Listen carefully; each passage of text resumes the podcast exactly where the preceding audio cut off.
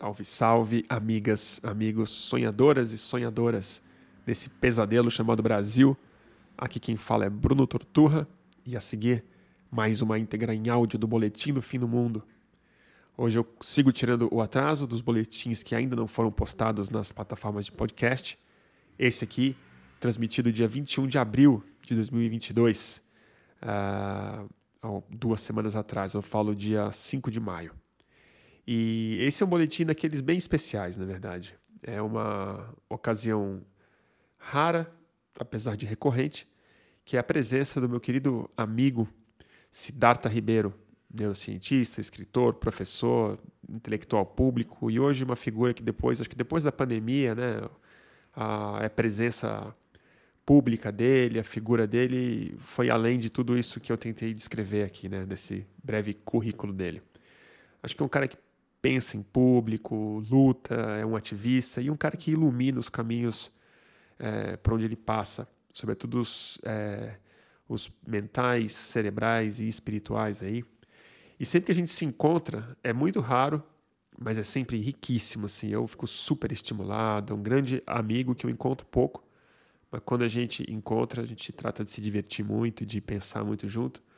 E os dois programas que a gente fez, é, no boletim, aliás, um foi o boletim, o outro foi o Tem Alguém em Casa, é, costumam ser recorde de audiência do, fluxo, dá muita repercussão, eu tenho um sempre enorme prazer. E o recebi na minha casa e fizemos esse, esse boletim sobre o otimismo apocalíptico de Siddhartha Ribeiro.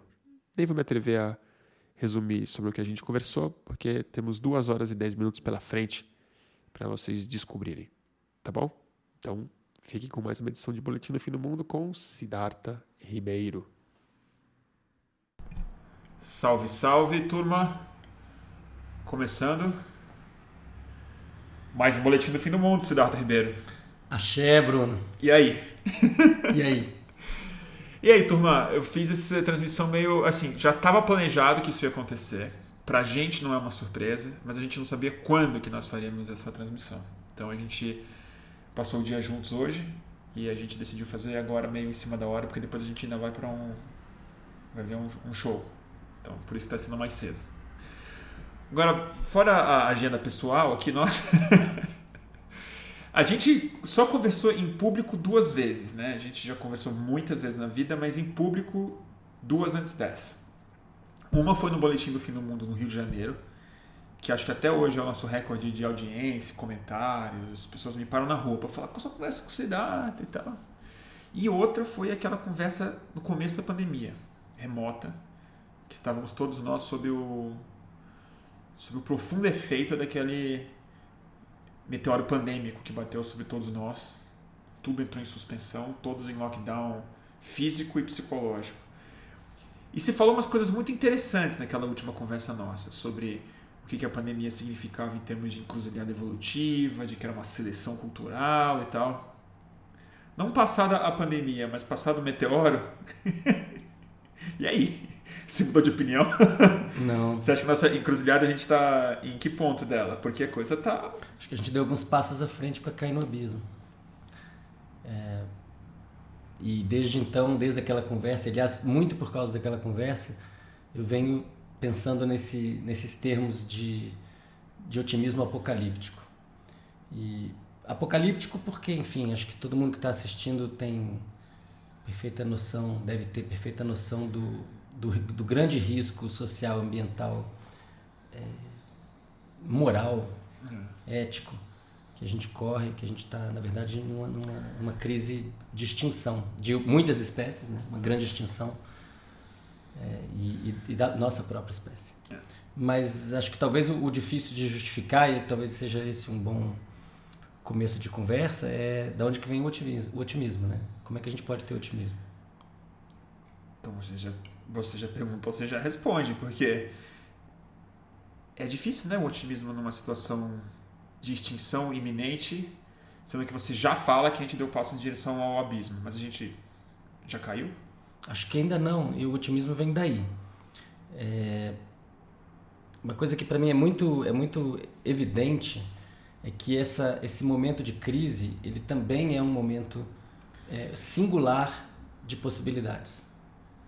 Existe um acúmulo humano, planetário. Uhum. Não estou falando de um país ou de outro país. Existe um acúmulo no planeta de bens materiais e imateriais uhum. que nunca existiu antes. É, sem dúvida. Sem dúvida. Isso aí não então, tem como começar. É uma né? energia potencial enorme. E, e, isso torna esse momento horroroso também um momento de muita esperança, porque de fato a gente tem as ferramentas culturais é, para transformar o planeta. O planeta pode ser transformado. Isso hoje não depende mais de um avanço das forças produtivas, isso depende de uma expansão de consciência. A gente está é. falando aqui sobre uma mudança muito localizada em sinapses de, na verdade, poucas pessoas. Tem 3 mil bilionários no planeta. Se esses 3 mil bilionários do planeta resolverem, em vez de predar o planeta, saquear o planeta, é, tem... construírem o planeta, é, em termos de, de, de, mudança material, a gente está falando de, uhum. de, uma quantidade ínfima de, de mas assim, cidade. De células comparadas com, com o todo que sofre. Né? E aí vem, volta para o horror, que o horror é o seguinte: nunca houve tanta dor no planeta. Até o, o início da, da civilização humana, a gente poderia dizer que o equilíbrio entre dor e prazer ele tinha soma zero. Né? Quando, quando o leão caça a zebra, a zebra ah, sofre, não, quando a zebra escapa do leão. Da natureza. Ah, na natureza estava tá. na soma zero. Uhum. Prazer e dor distribuídos e com alternâncias de perspectiva entre presa e predador. E a civilização humana ela inaugura os bolsões de muita dor e os castelos de muito prazer inaugura uma, uma variância que, não, que antes não, não se estabelecia.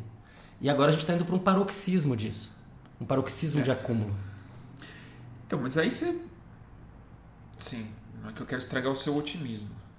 Mas 3 mil bilionários vai ser difícil. Eu acho mais fácil se convencer as massas do que 3 mil bilionários. Porque então, tem um problema intrínseco no bilionário, que é diferente do milionário.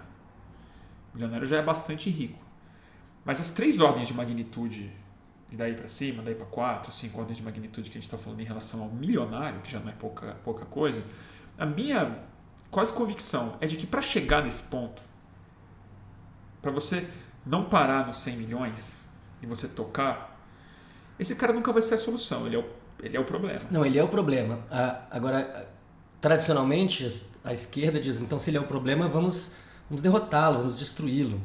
E o que a história mostra é que toda vez que, que essas forças é, de concentração de, de, de, bens materiais, sobretudo, quando elas são é, destronadas, sempre alguém toma esse lugar.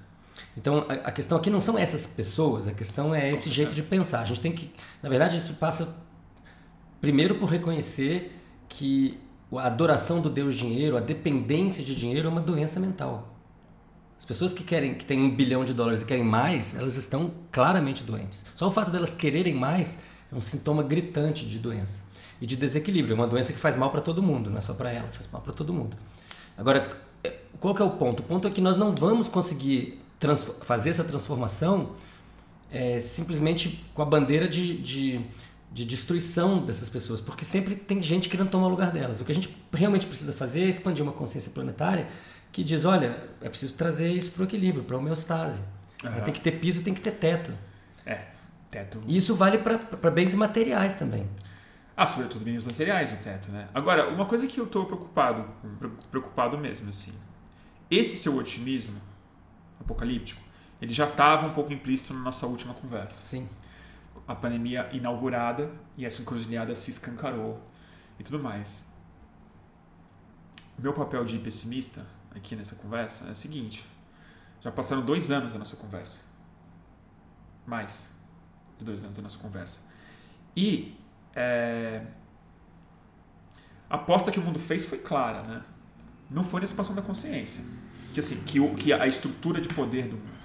Porque o que a gente vê é que não é só uma questão de mentalidade. Essa mentalidade ela está institucionalizada em sistemas econômicos, políticos, materiais, culturais e cognitivos e, e tudo mais. Por mais que ensejasse uma suspensão que permitisse essa autocrítica civilizatória, a gente está enfiado em guerra da Ucrânia.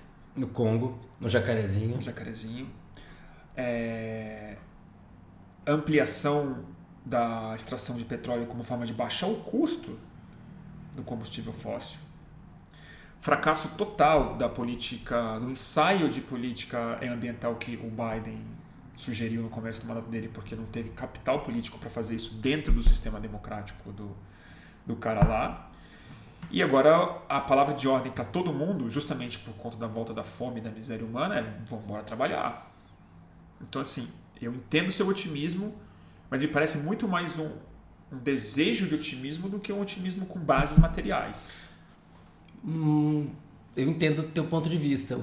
Eu vou argumentar com, de duas maneiras diferentes. A primeira é que, enquanto houver vida, há esperança. A gente não tem outra alternativa a não ser manter alguma esperança, senão a gente está derrotado ah, não, a priori. Eu concordo, eu concordo. Mas a segunda é sobre a contradição do momento.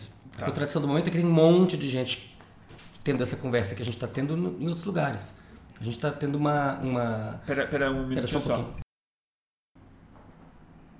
E aí? Retomando. Então eu falei que eram duas coisas. Um é, é, que simplesmente, diante da necessidade, a única coisa que você pode fazer é, é lutar, tentar, tentar superar essa situação. Uhum. Mas a segunda, eu acho que é muito importante a gente ter isso em mente. É que o momento é singular mesmo. Quantas pessoas falavam sobre branquitude no Brasil há 20 anos atrás? É, você conta nos dedos, né? Você conta nos dedos. É, e eram basicamente pessoas negras falando sobre isso, porque é, o, o, termo, enfim, nem era usado. Não, não, mas, mas hoje em dia você tem várias pessoas negras, pardas, brancas, falando é. sobre isso. Você tem o lançamento do, do, Sociedade Desigual, do Mário Teodoro. Você tem o lançamento do, do o Pacto da, da Branquitude, da Cida Bento. Você tem o Krenak falando, olha, é, para além do embate entre, entre, entre é, brancos e negros sobre a distribuição de bens materiais, existe a exaustão do planeta. Então hoje tem muita gente falando sobre isso no planeta inteiro. Tem muita gente falando sobre é, a necessidade de introspecção, falando sobre a necessidade de, de, de cura para o trauma coletivo. É, tem, existe um, uma renascença dos psicodélicos que efetivamente promovem expansão de consciência. Então esse é um momento singular, porque ele não é um momento só de retrocesso, ele é um momento contraditório. Ele é, profundamente. Entendi.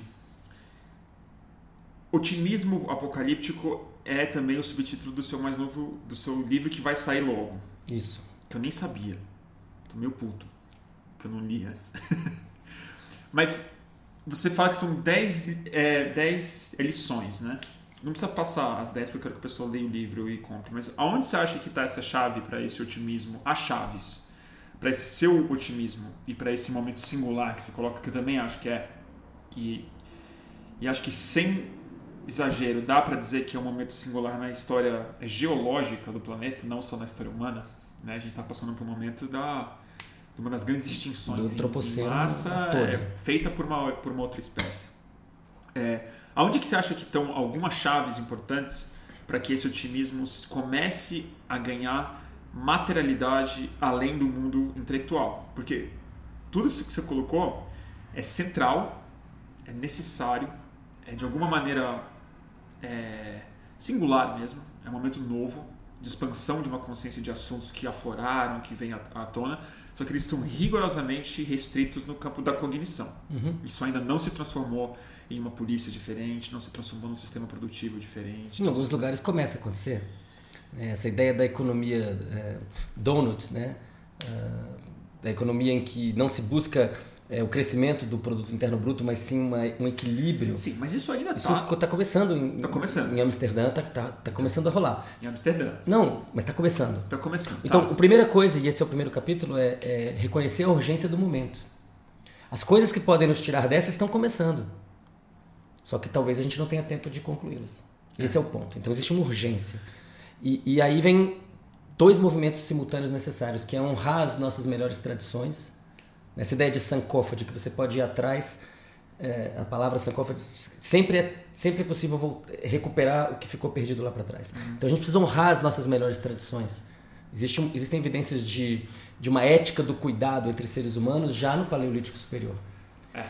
E a gente precisa ao mesmo tempo curar as nossas piores tradições. Né? A, gente, a gente vive num, numa sociedade que naturaliza a predação, a competição, né? O, o patriarcado está naturalizado em toda a sua opressão e está profundamente ligado à maneira como o capitalismo se desenvolveu. Se a gente não for capaz de curar as nossas tradições mais odiosas, ao mesmo tempo que resgatamos. Que a gente, o, o ponto do otimismo é dizer a gente tem elementos culturais para isso. Se juntar todos os saberes que o planeta tem, científicos e, e não científicos, se nós formos capazes de pegar o melhor disso, por que nós não conseguiríamos? É, aí como é que se põe, como é que se, põe esse ovo em pé nessa data? Como é que. O que, que você sugere para que isso se torne, digamos, mecânico? Que isso, tipo, cresça na urgência necessária? Que me, assim, eu confesso, eu acho que a gente está diante desse Leviatã aí que o Thomas Hobbes previu. E, e, a gente leu o mesmo livro no começo do ano, né? O do David Graeber. O, The o Despertar de Tudo, que vai sair pela Companhia das Letras. vai ser pela Companhia das Livraço. Letras. E todo mundo, eu já dei a dica aqui na minha volta do Boletim do Fim do Mundo e todo mundo precisa ler. O mais importante que está em cartaz ultimamente, eu acho que é esse Penso livro. mesmo. É... O Pedro, um amigo, me falou isso a em, em novembro eu fui pro livro e falei, nossa, isso aqui. É, que é uma pedra fundamental de, um, fundamental de uma coisa muito importante. Que ela conecta o passado com o único futuro possível. Isso. Mas é.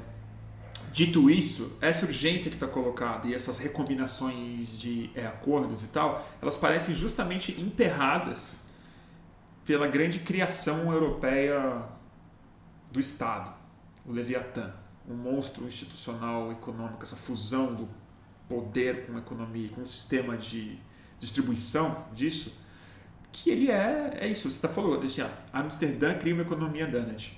Ótimo. O Brasil é fértil de exemplos é, de coisas extremamente futuristas, como agrofloresta, agricultura familiar e modos de distribuição, de cooperação. Mas o que, que acontece? Vem um narcisista do Putin, joga uma bomba na Ucrânia, o outro lá, maluco, também fecha com o Biden, que é o outro maluco que está preso naquele sistema, e a gente agora está aqui lidando com essas consequências. Paramos de discutir clima. Não vai ter COP no final do ano, porque não tem clima para conversar sobre clima. Eu sei que você está fazendo uma fala muito de ciências humanas, que eu acho maravilhoso. Como é que, o que, que você acha em termos científicos, cerebrais, a coisa que você já entende no mundo material, assim que você acha que tem as chaves para a gente conseguir acelerar essa urgência? Eu acho que uma coisa que já está acontecendo é que as novas gerações têm a chance de, de, de serem muito diferentes. É, quando a gente era criança, a discussão sobre raça, a discussão sobre gênero, orientação sexual, ela era totalmente interditada ah, totalmente e enviesada para o lado mais horroroso e preconceituoso possível. É. Era só se ligar a televisão num domingo, é, tanto na Globo quanto no SBT, você ia ver é, exemplos, é, formação de jovens na pior direção possível. É. Isso, Isso mudou completamente. Isso mudou completamente. Você vai hoje em dia conversar com a galera de, de 15, 16, 17, uma pegada completamente diferente, em diferentes classes sociais. Eu não, eu não, eu não, eu, eu, então eu acho que existe uma questão de uma emergência da base. Sim. Só que essa emergência, eu acho que ela não é uma emergência sobre é, não é uma coisa do tipo Revolução Francesa, vamos cortar as cabeças da, da, dos opressores. É bem mais complicado e, e, sofisticado do que isso que é de a gente construir uma sociedade é, em que as pessoas são obrigadas a respeitarem umas às outras porque o coletivo não aceita o desrespeito. É, e isso é novo. Esse diálogo é novo. A internet permite isso, mas ela também permite a exacerbação do problema. Então, por isso que é a contradição. A gente está nesse momento contraditório. É, eu vejo muitas pessoas celebrando é, a, a, guerra na Ucrânia por um lado ou pelo outro, falando, nossa. Doideira é, isso, né? É uma, é uma doideira, né? Por um lado, gente olhando para o Putin achando que ele é o Lenin, e por outro lado, gente é, olhando para o Zelensky achando que ele é o Capitão América, o Biden. E na verdade a gente está falando de gente morrendo e de, uma, de um complexo militar industrial que está gozando com esse dispêndio militar, com a Alemanha aumentando seu, seu orçamento militar. Então esse é um momento contraditório em que a gente está muito perto da extinção da espécie. Se pensar bem, a guerra da Ucrânia ela recoloca a questão nuclear. E hoje em dia você não tem líderes uh, mundiais falando em desnuclearizar. Não. Até o Obama, e, e, atrás do Obama, quase todo mundo. Era esse o assunto. Falava sobre isso. Era o grande desafio do, do pós-Reagan. Né? Exato. É. Agora a gente tem que desnuclearizar. E agora isso sumiu do discurso desses líderes. Então você poderia dizer, bom, um enorme retrocesso. E o que eu vejo é esse, essa contradição, ela está ficando tão aguda eu sinto que a gente realmente não tem muito tempo. Você vê o, o, Carlos Nobre falando, né? A gente tem dois, três anos para impedir a mudança climática de ser irreversível. A gente está falando de alguns poucos anos. Três anos. Menos que o mandato do Bolsonaro. É, eu, eu sei lá. Ele pode indultar ele mesmo? O Trump estava considerando isso, né? Isso. Então, sei lá. Aí é que tá. A coisa que eu acho do Bolsonaro e desses caras, depois de ler o livro do David Graeber, é que na verdade sim, eu acho que o Bolsonaro ele é muito mais uma pústula do, da falência, da obsolescência desse sistema democrático em que a gente assumiu esses clichês, né? A lei está acima de todos, três poderes, pesos e contrapesos, não sei o quê, que é uma ideia razoavelmente bem construída, funciona em alguma medida ali, mal é mal, mas é velha, não dá conta do desafio que a gente tem pela frente. E mais do que isso, ela não admite a coisa mais importante no sistema político é neolítico, que era mais inteligente do que o nosso que a gente tem hoje. Ela não admite ser recombinada de verdade. Ela admite reformas aqui, uma lei que passa, uma emenda constitucional com muito esforço, muito, muita manipulação, muito debate e tal. Mas ela não admite falar, vamos voltar cinco casas e ver se três instituições é o melhor mesmo? Vamos ver se voto é o melhor jeito de botar a gente Bom, no isso, poder? isso, isso é possível desde que você tenha uma constituinte, por exemplo. É, nesse momento seria. Mas mesmo a Constituinte, a Constituinte é uma invenção. Tipo, então é esse livro que vale. Eu acho que tem uma coisa naquele livro que para mim deixou, que para mim é a grande questão mais bonita que tem nele, que eu acho que é o único jeito da gente, acho não, sei lá, sinto influenciado pelo livro, que é o único jeito da gente conseguir passar por esse túnel de sofrimento que vai ser a mudança climática. O meu otimismo inclui muita dor, porque não vai ser, não vai ser tranquilo isso daí não. Já não está sendo. Já não está sendo. E nem começou direito.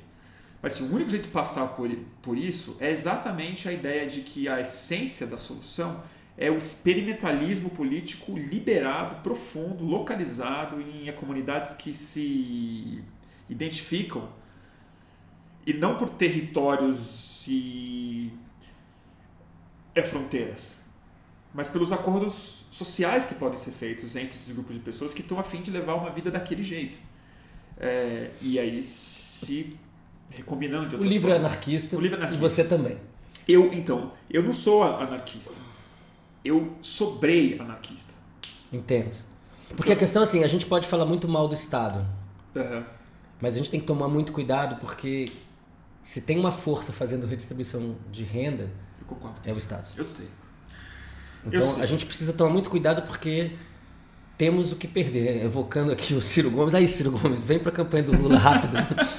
Eu vou- Corre, Ciro. Corre, Ciro, rápido, vem Olha com a o que gente. aconteceu com o Aécio. É, Olha a cara do Aécio. é isso aí. Não é isso fica aí. nessa. É isso aí.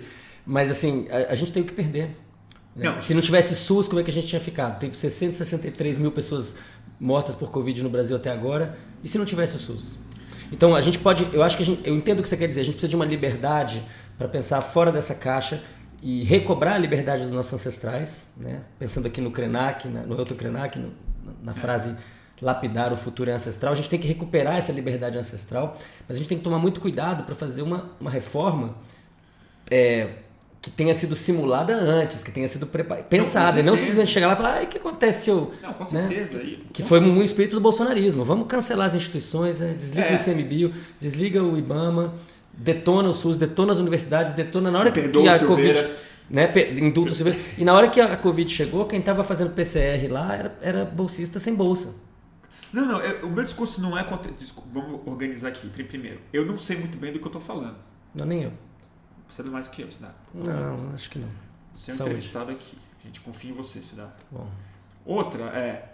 Eu não estou falando mal do Estado como, tipo, não tem que ter governo, nem Estado, nem uma burocracia, nem algo que vai ser absolutamente é, muito importante, que, né, desculpa, vai bem além do SUS. Que é o seguinte, a magnitude da transformação do sistema energético, alimentar, comercial, monetário, segurança, É, é, é muita coisa. mas é, é um tipo de super Estado que nunca houve.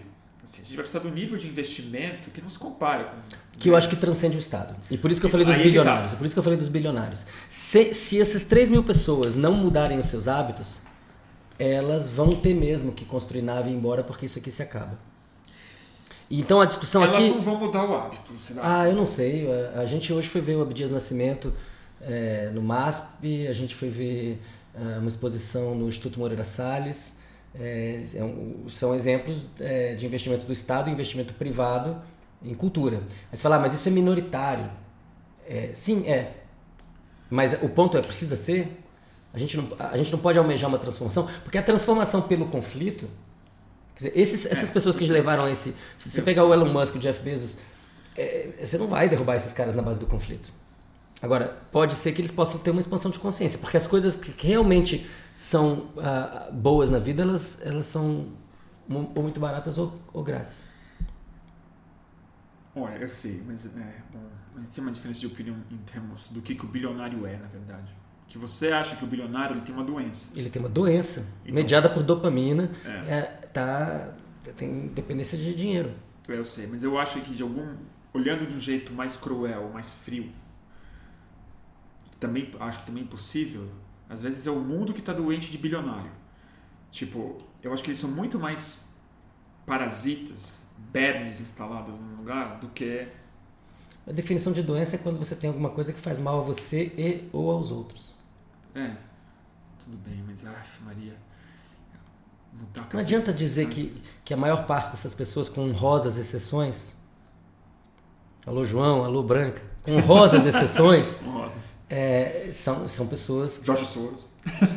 né? Tem- existem pessoas que que estão doando toda a sua fortuna em vida. É, eu Essas sei. pessoas existem. O Finney doou toda a sua, sua fortuna em vida. Está morando num apartamento classe média É. em São Francisco. É, então, assim, é, isso é possível. É, O grupo de humanos que saiu da África e criou a nossa linhagem, se calcula que tinha alguma coisa entre mil e três mil pessoas. A gente está É. falando desse tamanho de, de, de população fundadora. Então, essas pessoas elas têm a chance de terem uma expansão de consciência, viverem. E se elas fizerem essa passagem, elas vão viver muito melhor, não vão viver pior. Essas pessoas, em geral, é, não estão bem. Elas não estão felizes. As pessoas que estão lá em cima estão competindo umas com as outras para ter mais, para acumular mais, estão sofrendo por não terem mais, estão se comparando. Tá lá o, o Musk e o Bezos sofrendo porque um não tem mais dinheiro do que o outro. Tá todo mundo mal. Não estão bem, não estão bem de forma alguma. Achar que essas pessoas estão em prazer é desconhecer a toxicidade do dinheiro. É. Eu gosto muito da uma frase que os franceses picharam depois do colapso do Fórum Social Mundial e da emergência das primaveras globais e tal. Eles picharam uma frase maravilhosa fazendo a paródia com o, com o antigo slogan do Fórum Social Mundial, que era outro mundo é possível, né? Um jeito de questionar o capitalismo pós colapso soviético. E a frase que os franceses colocaram, cada vez mais ela me, ela me ressoa bem, que é, que é um outro fim do mundo é possível. Porque me, me, parece que antes do novo mundo aparecer, a gente vai precisar decidir que tipo de colapso a gente vai enfrentar.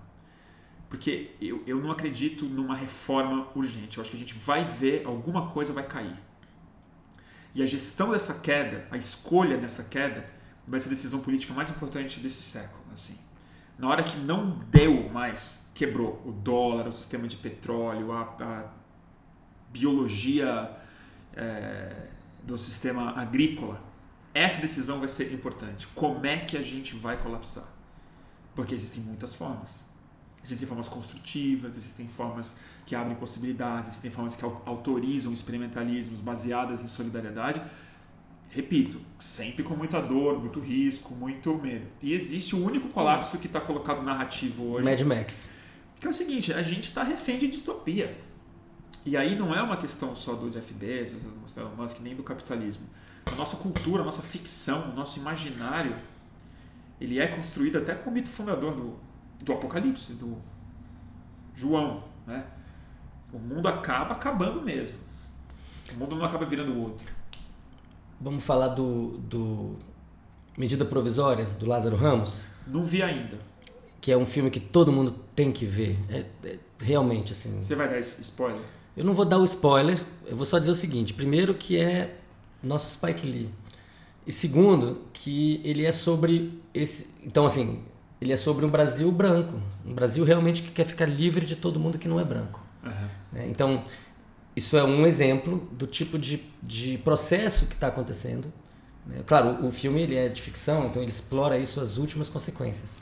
Mas ele é totalmente dentro dos nossos horizontes. Né? E tem um momento em que a personagem da Thais Araújo ela, ela grita assim: a gente precisa de uma solução juntos. Não tem, não tem solução que não seja coletiva. Não tem nenhuma solução que não seja coletiva. É, eu, eu entendo bem assim o, o, o teu o, o teu tom. Eu acho que é o tom adequado. O, otimismo apocalíptico ele é, um, ele é uma, uma tentativa desesperada de, de sobrevivência, porque como diz o, o Ailton Krenak, se a gente desaparecer fica tudo bem para o planeta. É.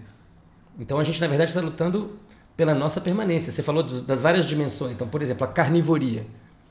Ela, ela precisa ser transformada. É impossível, impossível do ponto de vista econômico, impossível do ponto de vista ambiental e, na verdade, impossível do ponto de vista ético. Qualquer é. pessoa que visite um matador, vai num matador, se você come carne, né, vai no mata, vai visita um matador. Soco na boca do estômago, porque evidentemente são seres sencientes que estão em sofrimento, estão vendo a morte uns dos outros, mas, mas isso tudo está acoplado a uma sociedade que está dependente de um monte de coisas que são excessos. Né? São, é, é, tudo muito excessivo. É, a gente olha quanto lixo qualquer pessoa que consome gera todo dia. Você simplesmente consome, tem poder aquisitivo para poder consumir, você vai gerar lixo, lixo, lixo, lixo, lixo, né? lixo plástico, sobretudo, em grande quantidade. Então existe a crise do modelo como um todo, modelo planetário. É, pode ser que demore né, 20 anos, pode ser que demore 200, pode, pode, a gente pode estar tá falando em 2 mil anos de transformação, a gente não sabe. A sensação é que a gente não tem nem 20. Mas a gente não sabe. Eu gosto sempre de usar uma frase que eu ouvi do Nelson Vaz, o grande imunologista, o fim do mundo é lento e fedorento. Acho que eu falei isso da outra vez. É, é, e, e, e, então, enquanto estivermos vivos, vivas, a gente vai ter que pensar e agir. E o, o que eu, o, eu acho que é importante a gente não perder de vista a esperança e não perder de vista o acúmulo que existe hoje em dia.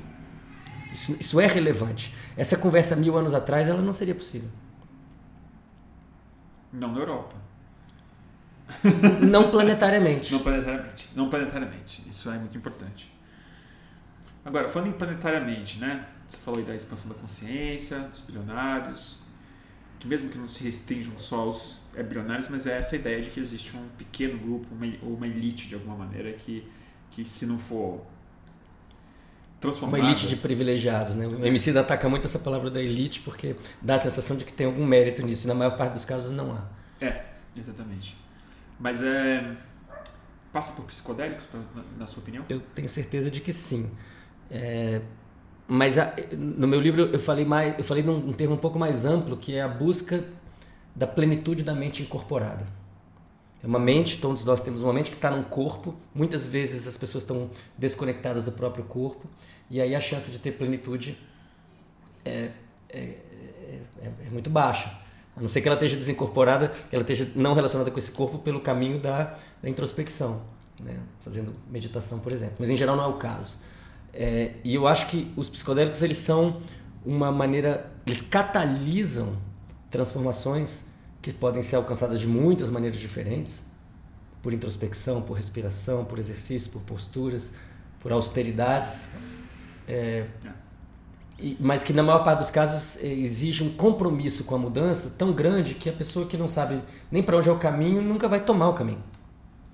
E os psicodélicos eles catalisam isso, eles te oferecem a possibilidade de, em poucas horas, em, em alguns casos, em certas substâncias, poucos minutos, é, ter um encontro com o, com o divino, com o cósmico, com o samadhi.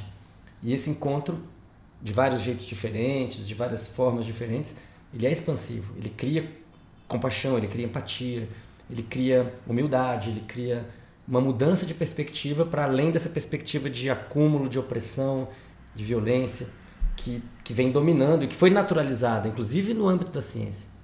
Foi naturalizada. Então eu, eu vejo que o, re, o, o, renascimento dos psicodélicos entrando pela porta da frente da medicina. Isso, imagina como era nos anos 60, imagina que avanço, que avanço incrível. Mas sim, eu também acho isso, isso concordo completamente com você se a gente tem alguma escapatória evolutiva baseada nos memes e não só nos genes, ele passa por passa para os psicodélicos até porque a gente sabe arqueologicamente que eles estão aí para isso. Essa não é uma novidade. Esse é o futuro ancestral. Né? Já foi assim com ergot, já foi assim com psilocibina, já foi assim com manita muscaria, já foi assim com ayahuasca, bufo. maconha, bufo. Bufo, para quem não sabe, é um tipo de é a DMT que tem sapos da família bufo. O sapo cururu é, né? Da família bufo, não é? Bufo, bufo. É, acho que é. Mas é o bufo-alvários, né? Que Eu tem, sei, que tem essa, que tem essa secreção É. rica em 5-metóxido DMT. 5-metox DMT. Bufotenina. Isso. A gente é entusiasta desse assunto, a gente conheceu por causa disso, mas já tem anos que esse renascimento já está em ascensão, está acontecendo, né? Já não é mais novidade né? o é renascimento. O que é novidade é o é começo de uma instalação clínica já mais um pouco mais robusta, né? Não é novidade no âmbito da ciência, mas é novidade para o grande público. Para o grande público. Você acha, você está confiante no caminho que ele está tomando? É curioso. que já tem contradições, já tem contradições pergunta. Tem muitas contradições. o capitalismo entrando nele de uma maneira Eu vejo que os psicodélicos clássicos e a maconha estão revolucionando a medicina. No caso da maconha, ela é uma commodity, ela, é- ela tem uma economia para girar em torno dela que já está girando e é, e é muito potente. Inclusive está promovendo transformação rápida, Rápida. Né? nos Estados Unidos, no Canadá, na Europa. aonde chega. Israel, onde chega, muda. Mesmo no Brasil, com todos os entraves, é, é uma, é uma, é uma situação muito dinâmica e tem um, um movimento é, emergente muito poderoso de uso terapêutico da, da maconha. No caso dos psicodélicos clássicos, eu acho que o capitalismo está tá caindo numa armadilha muito interessante. Porque eles acham que vão monetizar isso, e tem muita grana hoje em dia, tem empresas, né, fundações, Startups bilionárias. startups bilionárias, centros de pesquisa milionários pipocando nos Estados Unidos, sobretudo, na Inglaterra. É, e eu acho que eles vão Eles levar uma armando, queda. Eles estão é, armando a própria bomba, né? Eu acho que sim, é um cavalo de Troia, porque, em primeiro lugar, você- como é que você monetiza substâncias que, que são de. que, são. tem origem natural, em plantas, fungos, animais, fácil cultivo, não podem ser patenteadas. Você pode patentear uma via de síntese e tal, ou uma transformação química daquilo, mas certamente essas principais não. De dosagem muito Dosagem muito baixa e ocasional. Não está falando de, de, de fluoxetina que as pessoas estão. Não é pirataria de Novalgina, né? não é, de Prozac, de, de- não é isso. A gente está falando de uma outra coisa que tem que envolve uma tecnologia terapêutica, psicológica, psiquiátrica ou xamânica. Você pode escolher vários caminhos. Que essa sim, eu diria, tem muita ali tem muito espaço para para o mercado, digamos assim. Só que a gente está falando aí de um mercado de terapeutas. Isso não se compara com o que foi o uso de antidepressivos nos últimos 50, Não, não 40 tem- anos. não Não tem tem nem comparação. Então eu acho que tem um hype. Eu acho que as pessoas que estão lá eh, fazendo essas decisões, elas estão fazendo essas decisões com, tanta, com tanto insight no, quanto ao futuro quanto quem está comprando NFT ou com criptomoeda. Então existe uma fantasia É sobre verdade, isso. existe mesmo. E eu acho que estão criando as condições para uma expansão de consciência. Eu, eu, eu, eu truco que vão conseguir enjaular os, os psicodélicos e, e, e só vai ter acesso quem puder pagar aquele Ah, caríssimo. Isso, Isso não vai é- acontecer. não- Já não aconteceu. Não aconteceu com eles tentando proibir com arma. Com arma. Imagina, Imagina. se eles estiverem fabricando. arma nunca que vai. Nunca que vai. Nunca que- E eles não vão ganhar essa grana toda e provavelmente no meio do caminho vão descobrir que não é para ganhar essa grana toda e que se ganhar essa grana toda tem que distribuir essa grana. O- a- a felicidade não é dinheiro. Ninguém come dinheiro, ninguém transa com dinheiro, ninguém goza com dinheiro. Não é. Isso é um grande, um grande engano. É. E, e- e hoje, se você tivesse realmente a possibilidade de fazer uma distribuição de bens materiais e imateriais, a gente estava falando né, antes dessa conversa aqui, a gente está no ensino médio aprendendo a física do século 17, 18. A física do início do século 20 que mudou a física pra caramba nem passa né, pela apreciação de, de, de quase ninguém. Então existe uma um distanciamento entre especialistas e a base que é tão rápido E que é é- perigosíssimo. e é perigosíssimo, é perigosíssimo, né? Você estava falando do, do Sagan alertando para isso. É uma sociedade baseada em tecnologia de base científica que não entende, que, que é analfabeta cientificamente. É. Cria um, cria um, um tipo muito. do- e é claro que os cientistas vão detestar essa analogia, mas cria uma coisa parecida com um estado teocrático, né? Um estado que é extremamente tecnológico e que a tecnologia é imanente, que ela é a coordenadora do mundo material e imaterial, que ela coordena todas essas relações, não sei o quê. As, os ultra especialistas, eles são um tipo de Vaticano, né? Eles ditam a ordem do mundo e não tem nada que você possa fazer a respeito disso. Que é o problema dos algoritmos, por exemplo, que é uma palavra que ficou também muito banalizada. Eu é, acho a gente até que abolir essa palavra e voltar a usar o que é de verdade, que é código. quando você fala de código, fica mais claro, até historicamente, para é definir o que está sendo escrito. Porque tem o código é penal, o código é civil, o código matemático, o código físico, o código criptográfico, código genético. Código genético. E o que, é, o que é, esses caras têm é um monopólio, às vezes patenteado, mas eles são os, é, alfabetizados no código que dá ordem no mundo cibernético. Que regula o sistema, que regula, o metabolismo. O metabolismo do sistema capitalista contemporâneo, que não é só capitalista, né? Que é cultural e cognitivo, sexual, dopamínico, serotonérgico e tudo e por aí vai. É esse esse abismo dessa construção desse mundo, desse metaverso, né, que os caras estão começando a usar isso como mercado. Mas que eu acho interessante pensar no metaverso não como um lugar novo, né? Mas como esse abismo que está sendo criado entre a realidade material objetiva que está colapsando, ou seja, o sistema natural, código genético da vida mesmo está sob risco, em nome de um refúgio que não é o espacial. É a Matrix. É. É a Matrix. Que não é o refúgio espacial. É se um refugiar simbólico, na ficção humana. Virtual. É falar assim, nós não somos parte desse mundo do qual a gente veio mesmo. A gente vai para esse mundo daqui, ó. A gente vai comprar aqui, a gente vai viver aqui. Né? O Twitter e o Instagram são os proto, né? A gente está no é paleolítico do metaverso. A sensação que eu tenho é essa. Se por acaso um dos destinos humanos for o tecnológico, for o, o que o Elon Musk acha que vai ser, que vai ligar um Neuralink aqui, vai expandir ali, vai juntar com código genético, chama o Craig Venter, o o Elon Musk, o Jeff Bezos, e a gente vai ser um transhumano, a gente vai viver no, no ciberespaço junto com a biologia. No futuro, vamos olhar para a gente como o livro do David Graeber. Olha como eles eram livres, experimentais, eles tinham várias redes. Faziam festas. Faziam, festas, faziam rodas de capoeira. Eles usavam os smartphones para transar. Olha que, olha que interessante, olha que maravilha. O futuro é ancestral. Vamos voltar para os smartphones. Mas o que eu quero dizer sobre isso eu nem sei mais. É... Não, deixa eu falar uma coisa. Isso parece muito. É muito interessante porque né, entre os Aranda, o povo aborígene, né? aborígene da Austrália, eles praticam o sonho de uma forma tão intensa que muitos consideram que a vida real é a vida do sonho.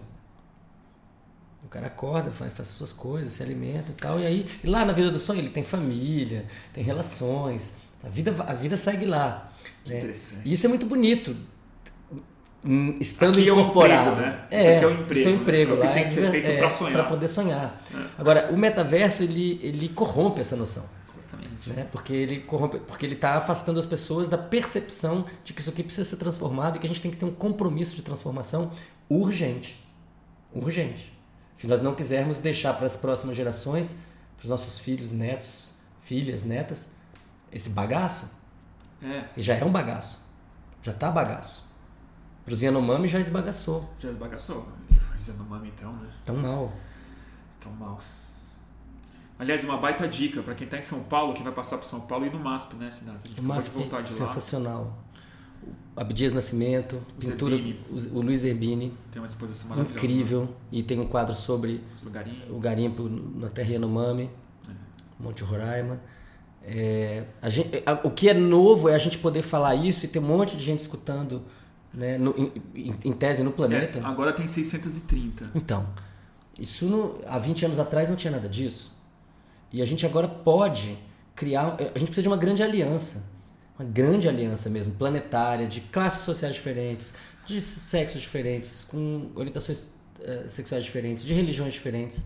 A gente precisa de uma grande aliança. Não tem nenhuma religião quase, uma ou outra talvez, mas a 90, quase todas falam em, em amor universal. Então a, a base ideológica para fazer, fazer uma transformação como essas, ela está aí. Ai, ai. Você é mais otimista do que eu.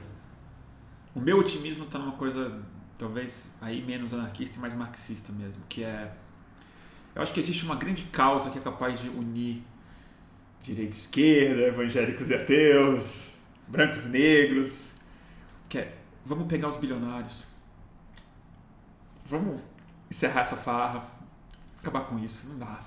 Muito acúmulo de dinheiro. É. precisam. Não, não vão abrir esse precisam... cofre espontaneamente. Não, não, não, não, não, mano. Eu não acho que é espontâneo, não. Eu não acho que é espontâneo, não. Se não tiver muita pressão, muita luta na base, se não tiver um Thomas Piketty falando, olha, tem que ter taxação universal da fortuna. É, Eu não- não- nem de longe acho que isso é uma Tem que questão ter de esperar eles se iluminarem. Não é isso. Mas o que eu quero dizer é que se eles não se iluminarem, vai ter guerra. Vai ter guerra. Ah, isso eu concordo com você. Isso eu concordo com você. Mas os bilionários também, cara, a coisa que eu acho mais doida disso. É foda porque a gente está se arvorando a, a ter esses papos né, evolutivos, falar do futuro da humanidade e tal. Mas coisa que eu fico mais indignado, cara, é que o bilionário, o mundo está tão refém do dinheiro introjetado na cabeça das pessoas como uma, uma unidade de mérito humano e não uma unidade de uma habilidade muito específica, em geral tem a ver com uma ganância desmedida que tinha que ser contida na base, mas vamos lá, vamos lá. Que os bilionários de 20 anos para cá, nos últimos 5 isso se intensificou, eles são chamados para dar opinião sobre a evolução humana. Chegam para o Jeff Bezos, que é um sujeito que, na melhor das hipóteses, tinha que estar no hospício. Na melhor, se eu fosse generoso com ele. Meto no Asilo Arcan. Junto com o Coringa e com o Pinguim. Entendeu? É pelo asilo, doido. Godzilla é bom. Você é doido, entendeu? Na nem na cadeia vai ser bom, porque depois você organiza os é, lá, já é muito mais uma startup ali. Vai, vai pra camisa de força. Esse cara senta em Davos pra ficar falando sobre o tamanho da população, quanto é que eu sou. Vamos pra Marte, isso aqui é a origem azul do mundo, tá aqui o meu, fu- meu foguete com formato de pinto, volto com chapéu. E ninguém pega ele na porrada. O pessoal fica perguntando pra esses caras como se eles fossem visionários. Quando na verdade é um tipo de gente que, assim, eles tinham que estar escondido. Quem é o dono da Amazon? Fugiu, não sei onde está.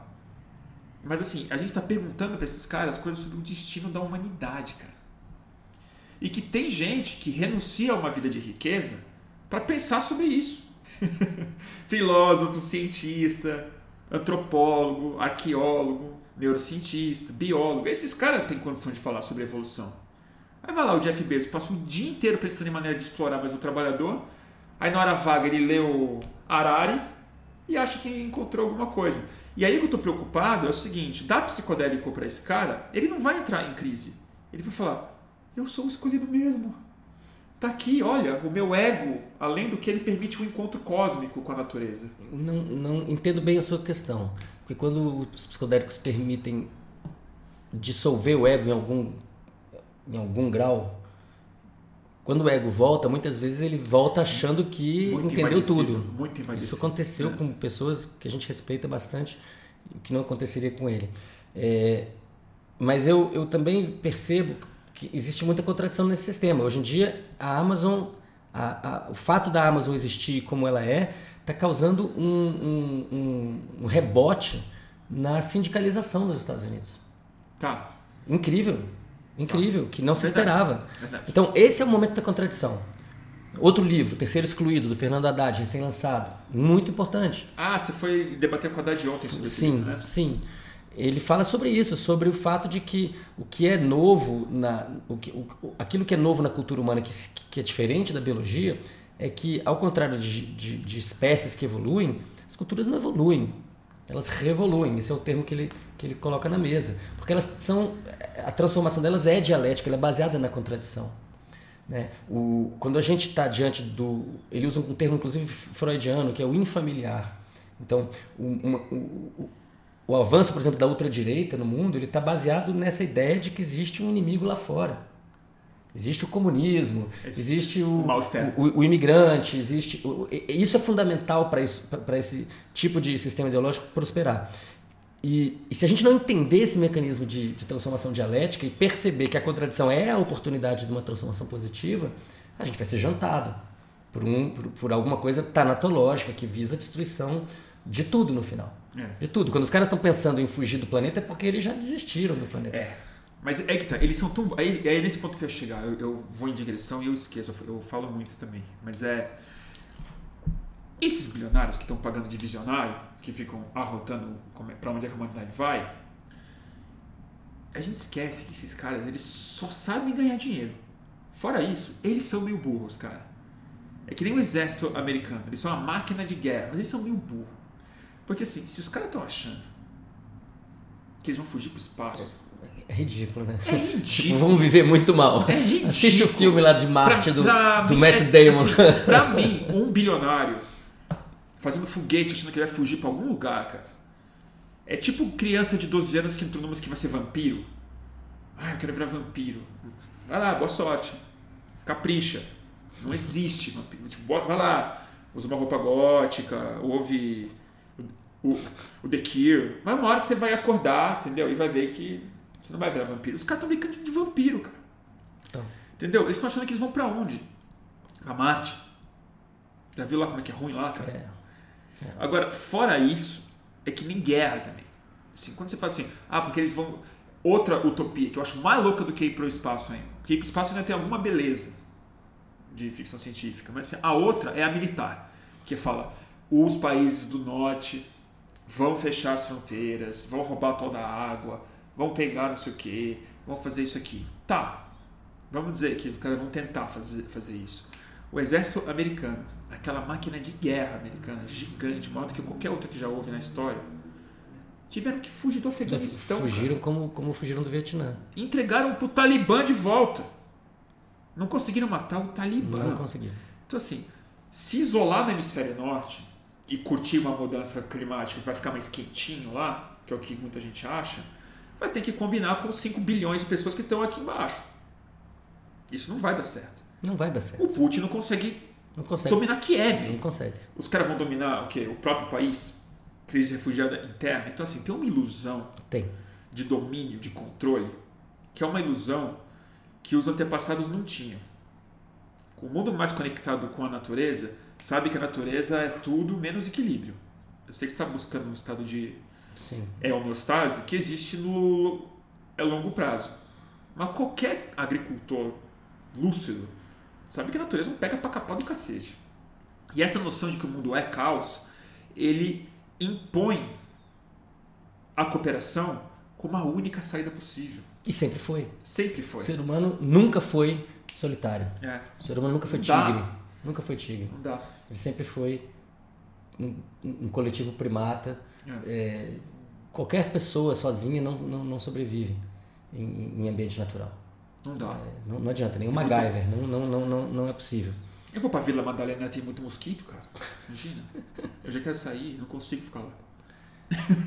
Agora, o que é, que é bacana disso? Bacana é que a gente tem uma tradição muito antiga de cuidado.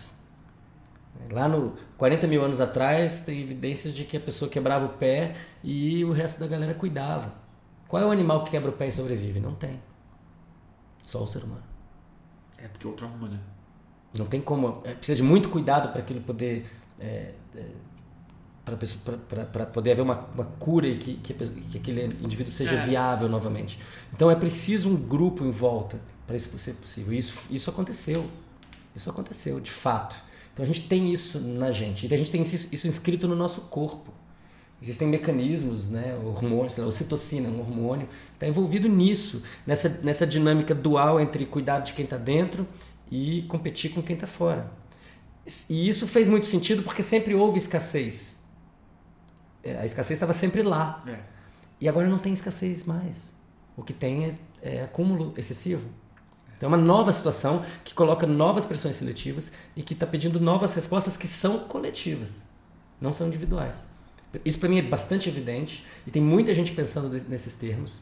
É, a questão é se a gente vai ter, se a massa crítica que pensa dessa forma vai ter tempo de transformar a realidade para que as novas gerações já vejam diferente, como estão vendo diferente em muitos aspectos na questão da alimentação, na questão da orientação sexual, na questão do uso de psicodélicos, na questão do respeito às diferenças. É diferente, é muito promissor o que está acontecendo entre os mais jovens. É, e pra mim a a coisa mais importante nessas. que é interessante, né? Quando você vê a grande coisa que está acontecendo na cultura e que se dá mais no gênero do que em qualquer outro aspecto, mas que acho que está se dando em muitos outros, é uma questão da fluidez, né? Assim, estão se rompendo os limites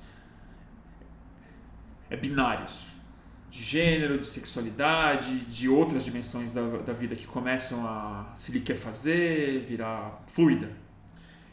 que, porque eu acho que a grande fluidez que a gente vai precisar destruir, vai precisar avançar, a grande mundo binário que a gente vai ter que destruir, melhor falando, é o das fronteiras geográficas, né? Que aí não é ideia de Estado, mas é de Estado-nação, né? A que, tipo, o Brasil tem esse formatinho aqui, entendeu? Aqui começa que é São super Paulo, recente. aqui É que é começa- super recente. é arbitrário. É uma ideia recente que deu errado. Uhum. Que a grande coisa que está no David Graeber, que eu admiro muito ali, é a ideia de que haviam nações, mas elas não se definiam por regimes territoriais, mas por códigos políticos e culturais. E dentro deles havia, inclusive, burocracia. Inclusive o que a gente entende por Estado.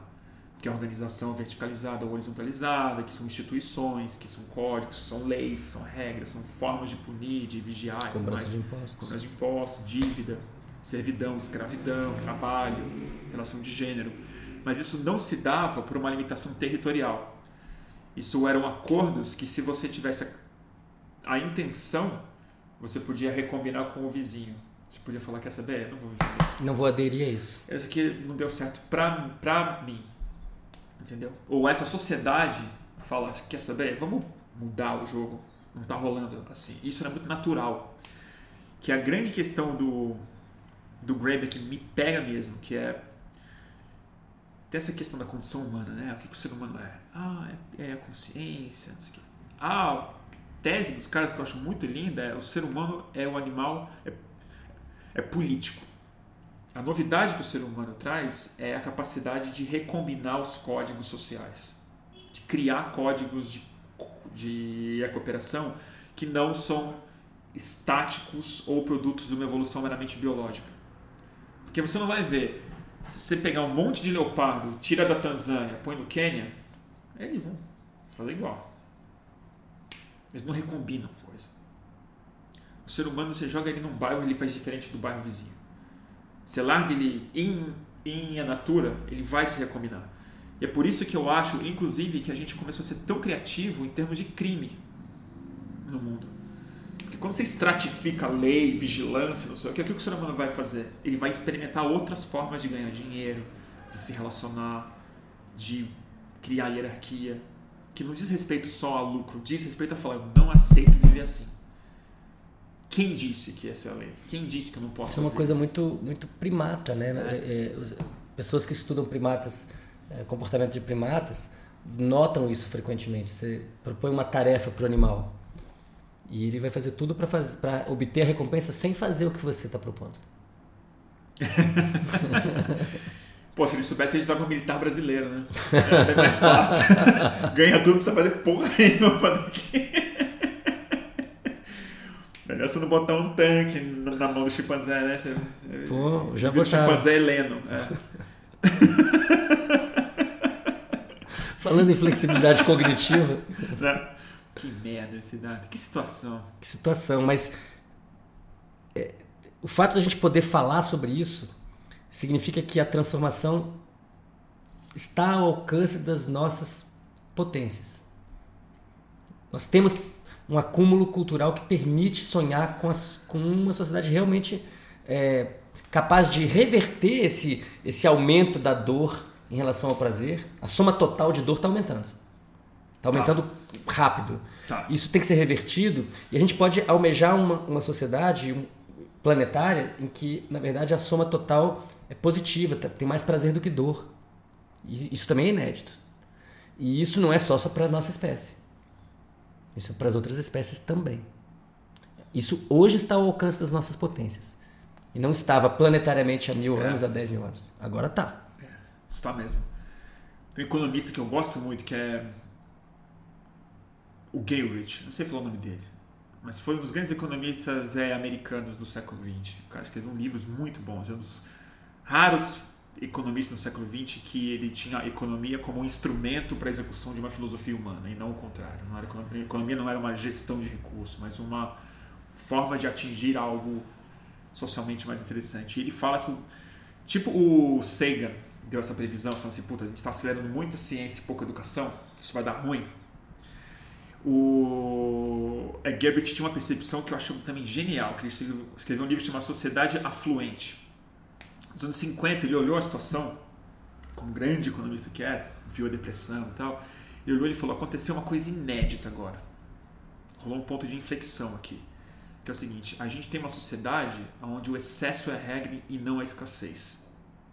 Ele falou: a gente criou abundância e progresso o suficiente que a gente já, é, já, já produz mais comida do que boca, já produz mais carro do que motorista, já produz mais isso aqui. Ele fala: isso aí, a gente, sem perceber, isso é a grande virada. Ele fala: e se o capitalismo e a política não for reformado profundamente em torno disso, vai dar ruim.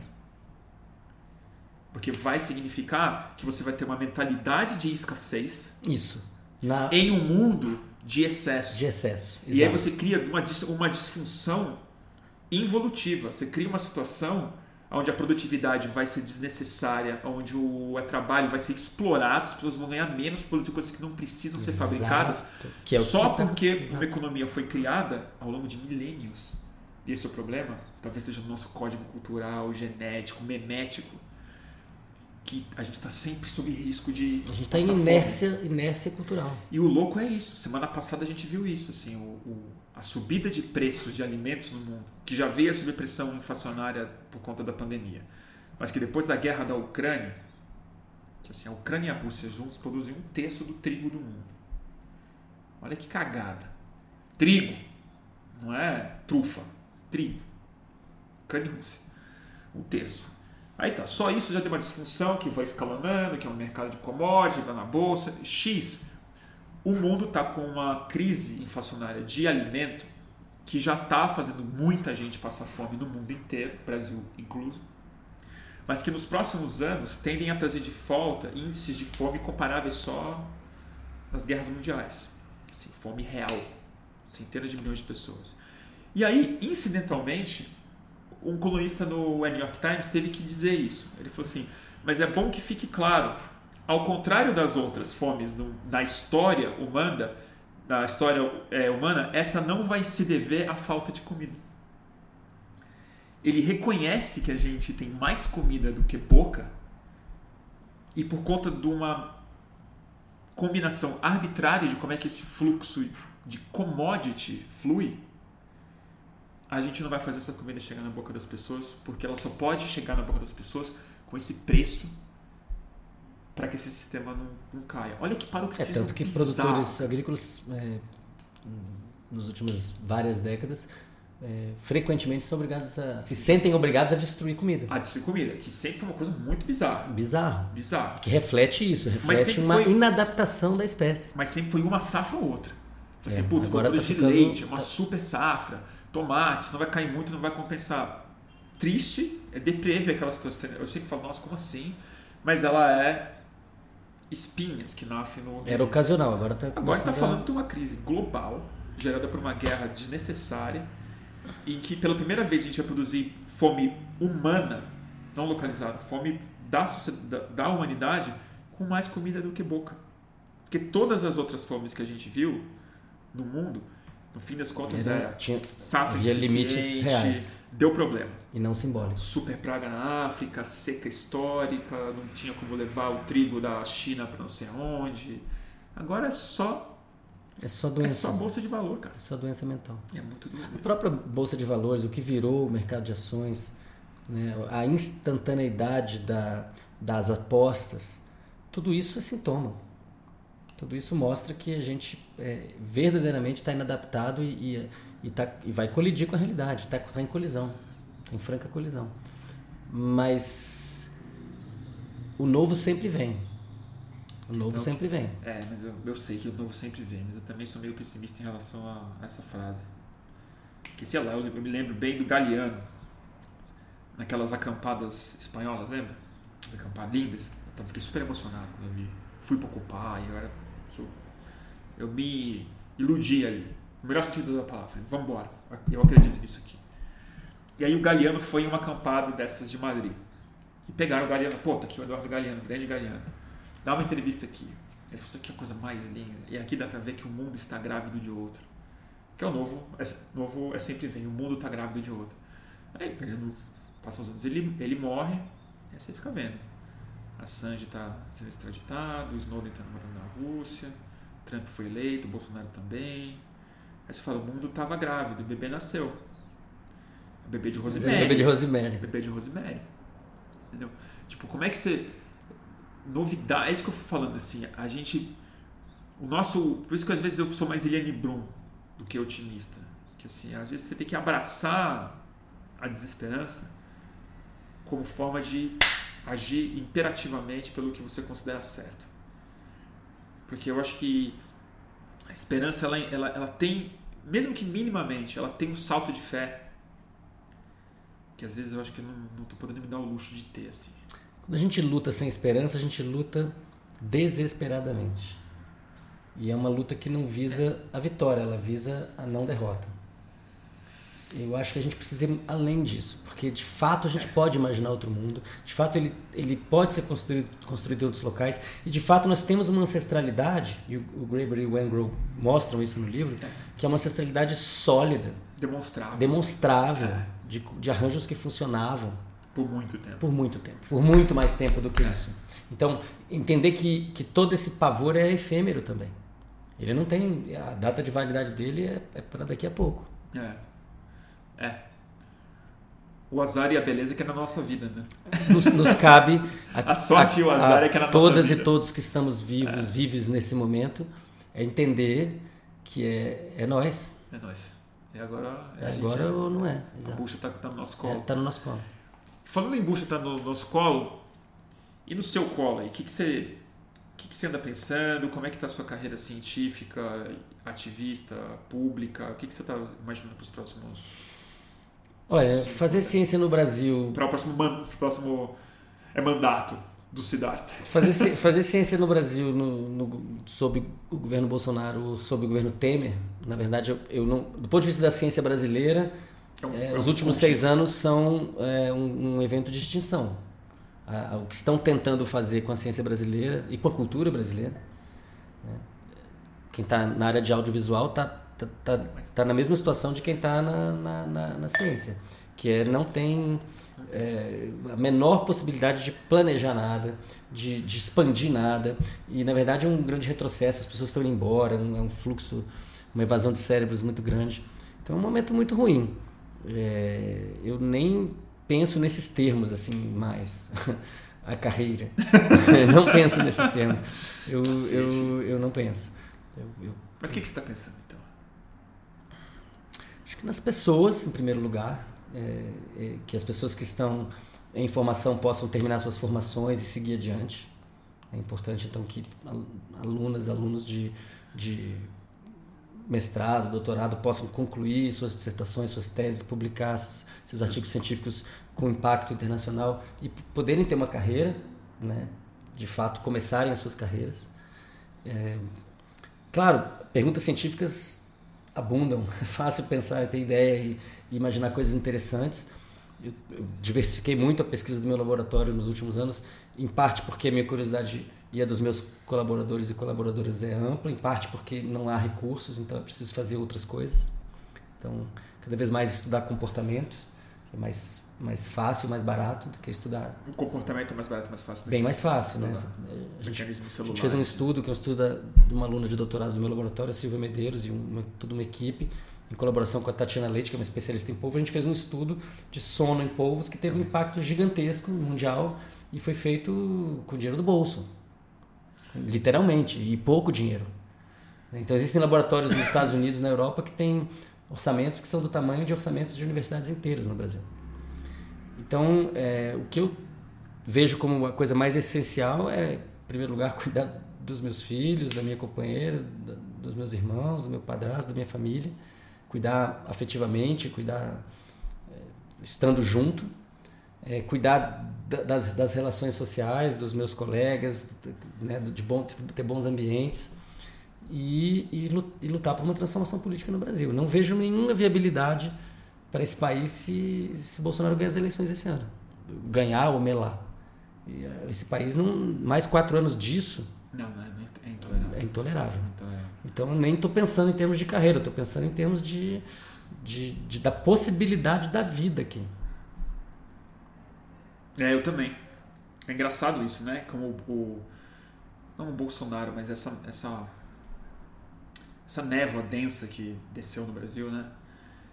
Ela, como uma boa névoa, você não consegue olhar muito para frente antes dela dissipar, né? Você não consegue ver o que. Não dá, não dá pra planejar Não dá pra saber muito se no final do ano a gente vai a estar gente em, em êxtase caminho. cívico-democrático ou em guerra civil. Não dá pra É. saber. Êxtase, se- a gente não vai ter êxtase, né? Eu acho que assim, a gente vai ter um grande alívio. Bom, isso já é um êxtase pra quem tá na situação atual. É, mas, verdade. mas É um certamente êxtase. você arrancar um sapato apertado por quatro anos é um êxtase. É um êxtase. Agora, certamente, se as forças progressistas desse país forem capazes de se unir, vencer as eleições É, e garantir a posse, eh, o que tem pela frente é muito trabalho, porque a É. destruição foi É, gigantesca. vai ser um êxtase, mas é, não vai ser uma rave, né? Não. Não, vai ser um êxtase só em 24 horas depois, aí vamos lá, galera, vamos arregaçar. Trabalhar, tra- vamos trabalhar. trabalhar. Muito tra- muita coisa a ser feita. E, e é preciso, aí tem uma questão importante que é é óbvio, basta olhar para os números, a gente sabe que os, os governos eh, Lula e depois Dilma fizeram uma série de avanços. Mas é óbvio que esses avanços não foram suficientes. E eles vieram misturados em contradição com retrocessos, por exemplo, na questão ambiental, por exemplo, na lei de drogas, que, que tinha a melhor das intenções, mas produziu superencarceramento. Então, se, se, se em 2023 a gente tiver a chance de reconstruir esse país, a gente tem que pensar muito além. Tem que ir muito além. O- a, a situação é, da, da população negra no Brasil, a situação da população indígena no Brasil. Essas situações são intoleráveis, são insustentáveis, elas precisam de transformação urgente. A questão do feminicídio, a questão da, da transfobia, da homofobia, essas coisas estão na ordem do dia. Então, ano que vem, se a gente tiver essa chance, é um ano de revolução, revolução educacional para começo de conversa. Voltando na história do Sagan, a gente precisa de uma revolução educacional. As escolas são muito ruins, não é só no Brasil. Elas são muito ruins porque o jeito de ensinar é, é- é muito antigo. Para começo de conversa, é impossível ter escola boa se as professoras e professores recebem salários de fome. Isso é básico. Só que a- e isso eu acho que todo mundo que está ouvindo deve con- concordar. Mas mesmo pagando muito bem, existem outros problemas. Existem outros. Vamos, se todo mundo que está assistindo, se a gente fosse fazer um Enem hoje, quase ninguém ia passar. É, tá falando disso, né? Eu, falando sobre isso. é, eu não passo nem nem pau. Eu também não. Você acha que você passaria Acho que não, porque. Não, acho que É não. claro que não. Acho que não. Me dá três meses para estudar, eu passo. Um mês, talvez, eu, talvez Um eu mês? consiga. Talvez, talvez. É, claro, né? talvez. O ponto é, aquilo que a gente aprendeu não persistiu. Tá lá. Se você for estudar, você vai ver que tá lá. Mas não tá na superfície, do, você não, não tá acessível. Porque É, é o uma jeito prova- de aprender é- é um jeito in- ineficaz. É. E é muito doido isso, né? Que é muito naturalizado, mas tem uma coisa filosoficamente muito estranha que o acesso à universidade é competitivo e não livre, né? É muito estranho assim, que você precisa hierarquizar as pessoas de acordo com uma prova vestibular que ela é mais parecida com uma prova esportiva do que como uma avaliação E intelectual. que é um mecanismo de, da branquitude. Que é um mecanismo de fazer com que pessoas que tiveram privilégios por serem de classe social é, é, privilegiada, é, mais abastada, e que, Claro. via de regra, são brancas, possam depois ter ensino público de alta qualidade, É, não com toa. mérito. Por isso que as cotas são tão necessárias e elas deram certo. Né? E É não- importante ter clareza disso. E não à toa que um dos, um dos eixos mais interessantes, mais importantes do movimento negro no Brasil nos últimos anos são os Cursinhos populares, né? Que é justamente na criação de consciência crítica e formação para passar na prova, no acesso aos negros e negras às universidades, é tipo é ali que o que um dos grandes filtros da branquitude brasileira É, se- é, exatamente. se e é por isso que é tão revolucionário fazer isso. Agora, olha que interessante. Isso, isso é- é, nos dá um- uma, uma. permite fazer uma analogia com a discussão dos bilionários. Então, é preciso ter pressão na base para transformar, que é o caso dos cursinhos. Mas também é preciso ter a conversa entre pessoas brancas sobre os seus privilégios. Então, para que elas possam viver melhor, ter relações mais saudáveis e, e- e moralmente sustentáveis, elas precisam abrir mão de privilégios. Não adianta só um lado avançar e lutar, o outro lado tem que cair na real. É. É interessante, né? Porque essa luta que vem de quem precisa dessa luta para avançar, ela não pode virar uma guerra, né? Ela não Ela- pode virar uma guerra. Ela tem que ser uma luta em que o inimigo cede. Em algum É, em que é um momento o inimigo deixa de ser inimigo e você faz um ajuste de conduta. É. Isso vale também para as relações É. é, de gênero. né? Então, se, se, se, os- se, se nós homens não nos transformarmos, como vai ser possível ter paz dentro de casa? É. Impossível. As mulheres estão cada vez mais conscientes da, da, da, da exploração, da desigualdade, da violência. E talvez conscientes sempre tenham estado, mas estão cada vez mais mais, cada vez mais verbalizando e não aceitando uma série de coisas. Mas é necessário que essa discussão aconteça entre os homens. É, Então, e isso passa por coisas que são grandes bandeiras, mas passa também pela quem vai lavar o- É. a louça. Mas você sabe que, sim, com, com certeza. Mas você sabe que aí eu vou fazer. Eu não devia estar falando essas coisas em público porque depois eu apanho. Mas eu não, não acho que eu vou falar besteira, não. É que é o seguinte, às vezes eu acho que a gente tem um problema de linguagem na hora de comunicar esse tipo de coisa. Que não, que não passa só pela questão dos privilégios masculinos, brancos, heterossexuais, de classe. Eu acho que passa, inclusive, pela luta do meio ambiente, pela, narrati- pela forma narrativa como a gente faz nossos argumentos de, de sustentabilidade. Que é, o, que é o seguinte, a gente sempre apresenta isso que você acabou de falar, que, é- que, que, que, quer dizer, os homens precisam abrir mão dos privilégios. O branco tem que abrir mão do, do é privilégio. E os ambientalistas fazem argumentos às vezes muito parecidos com o capitalismo, que é o seguinte, nós precisamos parar de comer carne. Nós precisamos parar de consumir tanto. Precisamos parar de querer viajar tanto, ou ter casas luxuosas, ou ostentar tanto. Tudo isso é verdade.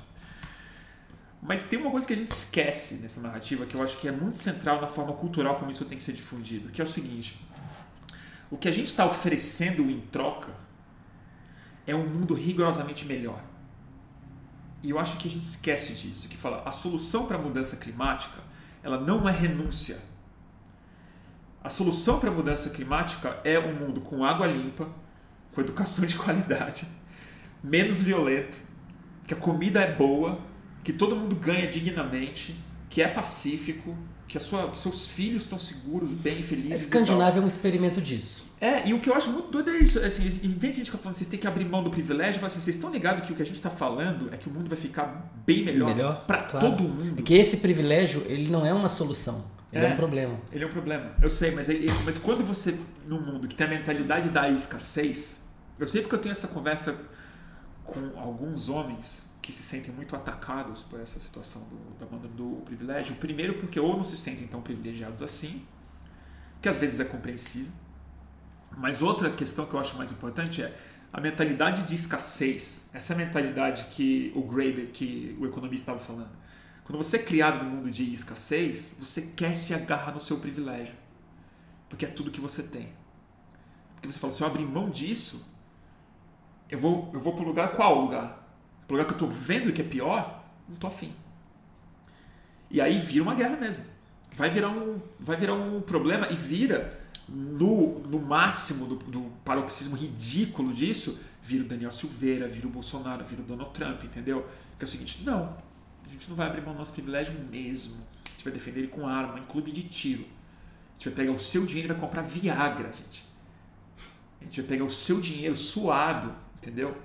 E vai comprar prótese peniana. Aí fica fácil ser e vai, e, vai né? esfregar, e vai esfregar na cara. É, eu sou. Aí é imbrochável. Agora a gente sou entende. é, Agora a gente entende na sua na conta. sua conta. É, E o que eu acho que às vezes falha na comunicação da luta é justamente que a oferta que está sendo colocada na mesa é: você quer ter um mundo rigorosamente melhor para você também? Você quer ter um mundo que vai ser mais confortável até para o homem branco hétero? Com certeza. A, a- a Escandinávia fez esse É experimento. muito doido, A né? Escandinávia não era um paraíso há 100 anos atrás de jeito nenhum. E não era igualitária. E havia escassez. É. E aí eles usaram muito bem as riquezas materiais, os bens materiais, sobretudo o petróleo, usaram muito bem para fazer uma transformação. É, e estão saindo do petróleo. Né? Você, É. você vai lá e os caras estão tão, tão na É eólica, estão na, na- na energia é, de marés, enfim. Eles estão fazendo uma, a busca de uma transformação. Agora, esse porque, claro, você não vai convencer né, um, um cara tipo o Bolsonaro a, a- a ser menos patriarcal dentro de casa. Acho que essa não é a pauta. Não. Mas é, é- é- é- é conversar com nossos companheiros, nossos irmãos, que, né, digamos assim, os esquerdomachos precisam cair na real. Que, que existe uma transformação profunda a ser feita dentro de casa. No, no cuidado com o lar, no no- na questão do cuidado parental, Isso precisa acontecer. E isso não é uma coisa que se discute em roda de homem. Em geral, não se discute. É, ao contrário, é. as pessoas tendem a, a, ter uma representação da sua própria participação que é inflada. Basta perguntar para as companheiras. Uhum. Pergunta para a companheira quantos por cento do trabalho em casa eu faço. Em geral, ela vai dizer que é muito menos do que o cara acha que é. E a pandemia trouxe isso à tona brutalmente. É, é. é com certeza. Que bucha em Cidade Ribeiro. É nós. Ué, a gente tem, não, mas é isso. É um trabalho a ser feito. Cidade, outra coisa que eu vou te perguntar. Desde os nossos últimos papos, do primeiro, mas do segundo também, você é o rei das lives, né? Ai. Não, rei das lives não. Tudo bem, Ai. eu sou o rei da live. Ai. Mas se você fez muita aparição pública, é isso que eu quero dizer. E isso é uma coisa que eu acho extremamente positiva. Tá? Não é uma crítica de... Eu cheguei no ponto de não aguentar mais ouvir minha voz. O bom que eu, não, eu nem ouço a minha. Eu, só, eu não revejo boletim, graças a Deus. É, também não revejo não. É, não dá. Mas assim, já basta é. diálogo interno, não estou precisando me escutar de volta. escutar mais os outros é, e as outras. mais os outros, é. Mas é, você está se tornando cada vez mais uma figura pública. E na medida que você acabou de me colocar, estava pensando aqui, você falou, pô, não consigo nem me pensar como cientista para o futuro porque não está colocado isso. Temos que resolver uma situação cívica antes de eu conseguir imaginar tudo que meu laboratório vai ser daqui a cinco anos. Verdade. E está todo mundo assim também. Mas esse seu papel público, ele começou a tomar uma escala diferente nos últimos anos. Né? O seu livro, Bem diferente. Queria que você falasse um pouco sobre isso, assim, o que, que você está sentindo que está acontecendo, esse, esse papel público seu, ele, ele é confortável? Você sente que a sua responsabilidade muda, que você é menos cientista agora e mais é, um articulador de ideias para que as pessoas. Certamente, se eu pensar no meu cotidiano, sim. É, eu fiquei, eu fiquei, né, minha vida foi no Brasil, depois eu fui para os Estados Unidos fazer formação, fazer doutorado, pós-doutorado, e com essa ideia, vamos fazer um instituto no Brasil, vamos voltar para o Brasil, né? uma, uma diáspora ao contrário. Isso foi feito, a gente, eu e uma geração de, de colegas queridos, queridas, regressamos ao Brasil, alguns, algumas são estrangeiros, a nossa diretora é, é alemã, Kerstin Schmidt, a diretora do Instituto do Cérebro, hoje em dia, e, e esse movimento foi feito. Então, quando eu regressei ao Brasil em 2005, eu estava, a minha sensação era, eu estou abrindo mão de, de algumas coisas, digamos, da minha carreira como cientista, para construir algo, então investindo muito na construção de algo que no futuro vai permitir que eu e outras pessoas possamos fazer essa ciência que a gente queria fazer da, mais alta qualidade, mas a gente não quer fazer nos Estados Unidos, na Europa, quer fazer aqui no Brasil. E foram muitos anos construindo, muitas idas e vindas, muita contradição, muitos problemas que você conhece e, e, e que levaram à criação do Instituto do Cérebro da Universidade Federal do Rio Grande do Norte mas depois que o Brasil entrou, depois que, a, que o país como um todo entrou em retrocesso e que a ciência brasileira ficou atolada né, e afundando em areia movediça desde 2016, claramente, é, basta dizer que o Fundo Nacional de Desenvolvimento Científico e Tecnológico, que é a principal fonte de financiamento para a ciência brasileira, está contingenciado em 90% há seis anos. Então, é, que que esse número, Tem, esse número é 90% que está retido. Está retido que não está liberado. Que não está liberado. É, é, é, recolhido entre agentes privados para financiar a ciência e é usado para outras coisas. É. E na cultura e, aconteceu a mesma coisa. E, no ano, e na mesma coisa, e no ano passado foi feito todo um movimento para criar uma lei para impedir que isso aconteça. A lei passou e, e acabou sendo sancionada e, e veto derrubado. E, no final, mesmo assim, o Paulo Guedes deu um jeito. Administrativamente. Então, é, os bichos são malvados mesmo. É. Então, assim, para mim são dois momentos, são, são três momentos diferentes. Um momento é voltar para o Brasil em 2005 e falar: ah, eu abro mão de, de uma parte da, do meu tempo estar tá dedicado à ciência para fazer administração de, de, de, de pessoas, para montar um instituto, para começar do zero, para fazer obra, para construir prédio, para fazer comprar equipamento, para fazer orçamento, para chamar bolsista, para selecionar gente, para preparar o futuro. Né? E aí tem um momento em que parece que isso vai florescer. E aí eu senti que eu estava de volta a uma carreira. Agora eu tenho, né, Agora depois eu de alguns anos, agora eu cientista. posso de novamente fazer isso. Isso durou muito pouco tempo, E aí os caras abateram o avião decolando. né? decolando.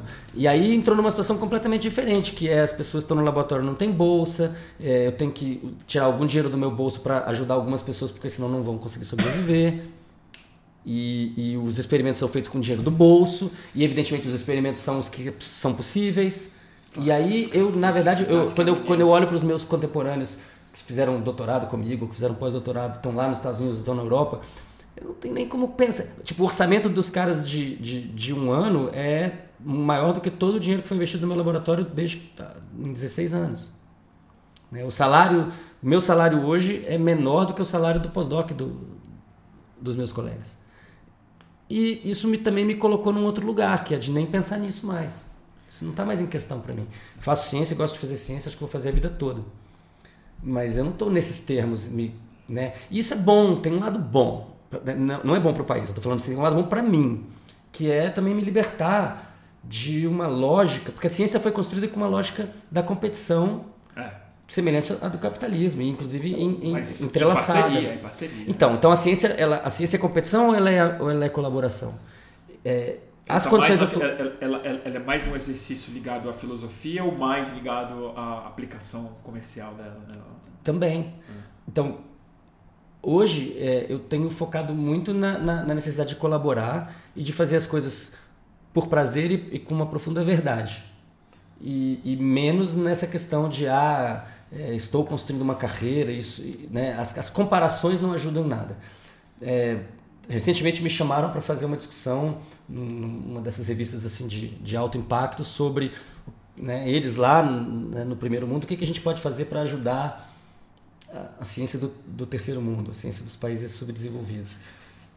Só que assim, na verdade, assim, eles nem sabem do que, que- que a gente está vivendo. Nem, isso não faz nem sentido para eles. Então, é, é, na verdade, é difícil ter o diálogo, né? Porque quando você está disputando na, na, na fronteira do conhecimento, o, o sarrafo está só subindo o tempo todo. É. E no, e no país as coisas estão desabando. Então é um, é um gap que está aumentando muito rápido. Eu, eu- o meu medo não é eu não conseguir fazer os experimentos que eu tenho vontade de fazer. Isso já é realidade, é minha realidade há muitos anos. O meu medo é eu ler um artigo científico e não entender mais o que aquilo é, porque a gente, tá Porque a gente tá a gente se distanciou demais. Cacete. Mas, voltando a uma outra parte da minha pergunta é, anterior. Você se sente confortável com esse papel mais público seu? Você gosta dele? Você acha ele... é, que te cabe de algum jeito? Você tem mais o que fazer em relação a isso? Tem, né? Eu, eu, eu me apresentei para isso. É. É, e não foi de agora, eu me apresentei para isso na minha ação política. Eu fiz militância política desde 15 anos de idade, 16 anos de idade. Estava envolvido em trabalho de base. É, e, isso faz parte da minha opção por aprender capoeira e, e- e ensinar capoeira, porque eu acho que a capoeira é uma incrível ferramenta de transformação social. É, então isso não é novo para mim. O que é novo para mim é que o que eu digo agora mais gente escuta. É, que tá mais. Isso é que é novo. Uhum. O, a- o compromisso sempre foi. Quando eu, quando eu saí do Brasil em 95, em janeiro de 95, eu já queria construir um instituto no Brasil. Passei todo o meu tempo nos Estados Unidos construindo essa volta. Então isso para mim não é nada novo. Tô com- o meu compromisso não mudou em nada. É o mesmo. Agora, o fato de eu ser mais escutado, por um lado é muito legal.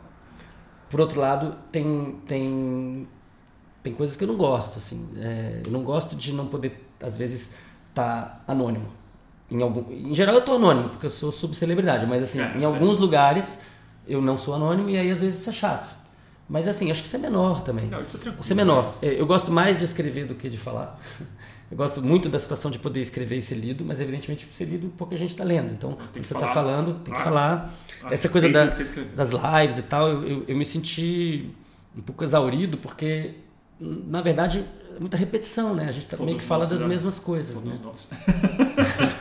É, imagino que você E o público também. É, é, mas, mas assim, eu entendo claramente, penso muito assim, em pessoas como, como a Djamila, a Lili Schwartz, são pessoas que estão se apresentando, que Fizeram estão o mesmo deslocamento, né? Então- da vida acadêmica vida enfrentando. pública. É. estão enfrentando. A gente precisa eu de, de, se, de se colocar.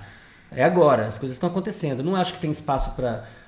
No Brasil, não vejo espaço para a pessoa é, se alienar Nem dá, né? Nem dá, né? De Algumas novo, pessoas não tem a verba pro gabinete mais. É. Acabou. Você não É. tem nem como estudar mais. É. Não te deram alternativa a não se lutar também, né? Isso é uma coisa. Eu preferia que tivesse sido diferente. Eu preferia que a gente não tivesse saído do trilho, que eu pudesse né, gastar, eh, investir as minhas potências Tá dando LSD naquilo que, de novo, né? que, eu, que eu acho que é mais. eh, onde eu vejo que eu posso contribuir mais. Claro. Mas aí falando de uma contribuição também, aí eu vou te botar numa cirandinha aqui. É fácil, fácil responder. Tá.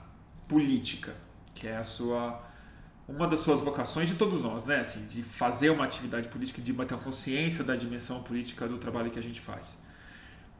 Lula ganhando, êxtase vindo, você se encorajaria a trabalhar mais na vida pública real? Assim, se o Lula te chamar para ajudar a construir algum tipo de política pública, você, você acha que esse é um desafio que, pode, que é necessário para a sua geração e para uma pessoa como você? Recentemente essa pergunta me foi feita eh, por uma pessoa muito ligada ao Lula. Eh, Em público? Não. não, não. Privadamente? tete a tete. É, e a minha resposta foi o seguinte: eu eu tô totalmente à disposição da reconstrução desse país em alguma função consultiva. Eu não quero ser executivo de nada, eu não quero botar gravata, eu não quero lidar com papelada mais. Eu já Morar em fui. Brasília? Não, eu eu sou de Brasília, né? É. E amo Brasília e meus amigos. É, Não, Até- eu até- falo morar até- em Brasília, não. É tipo trabalhar no eixo monumental.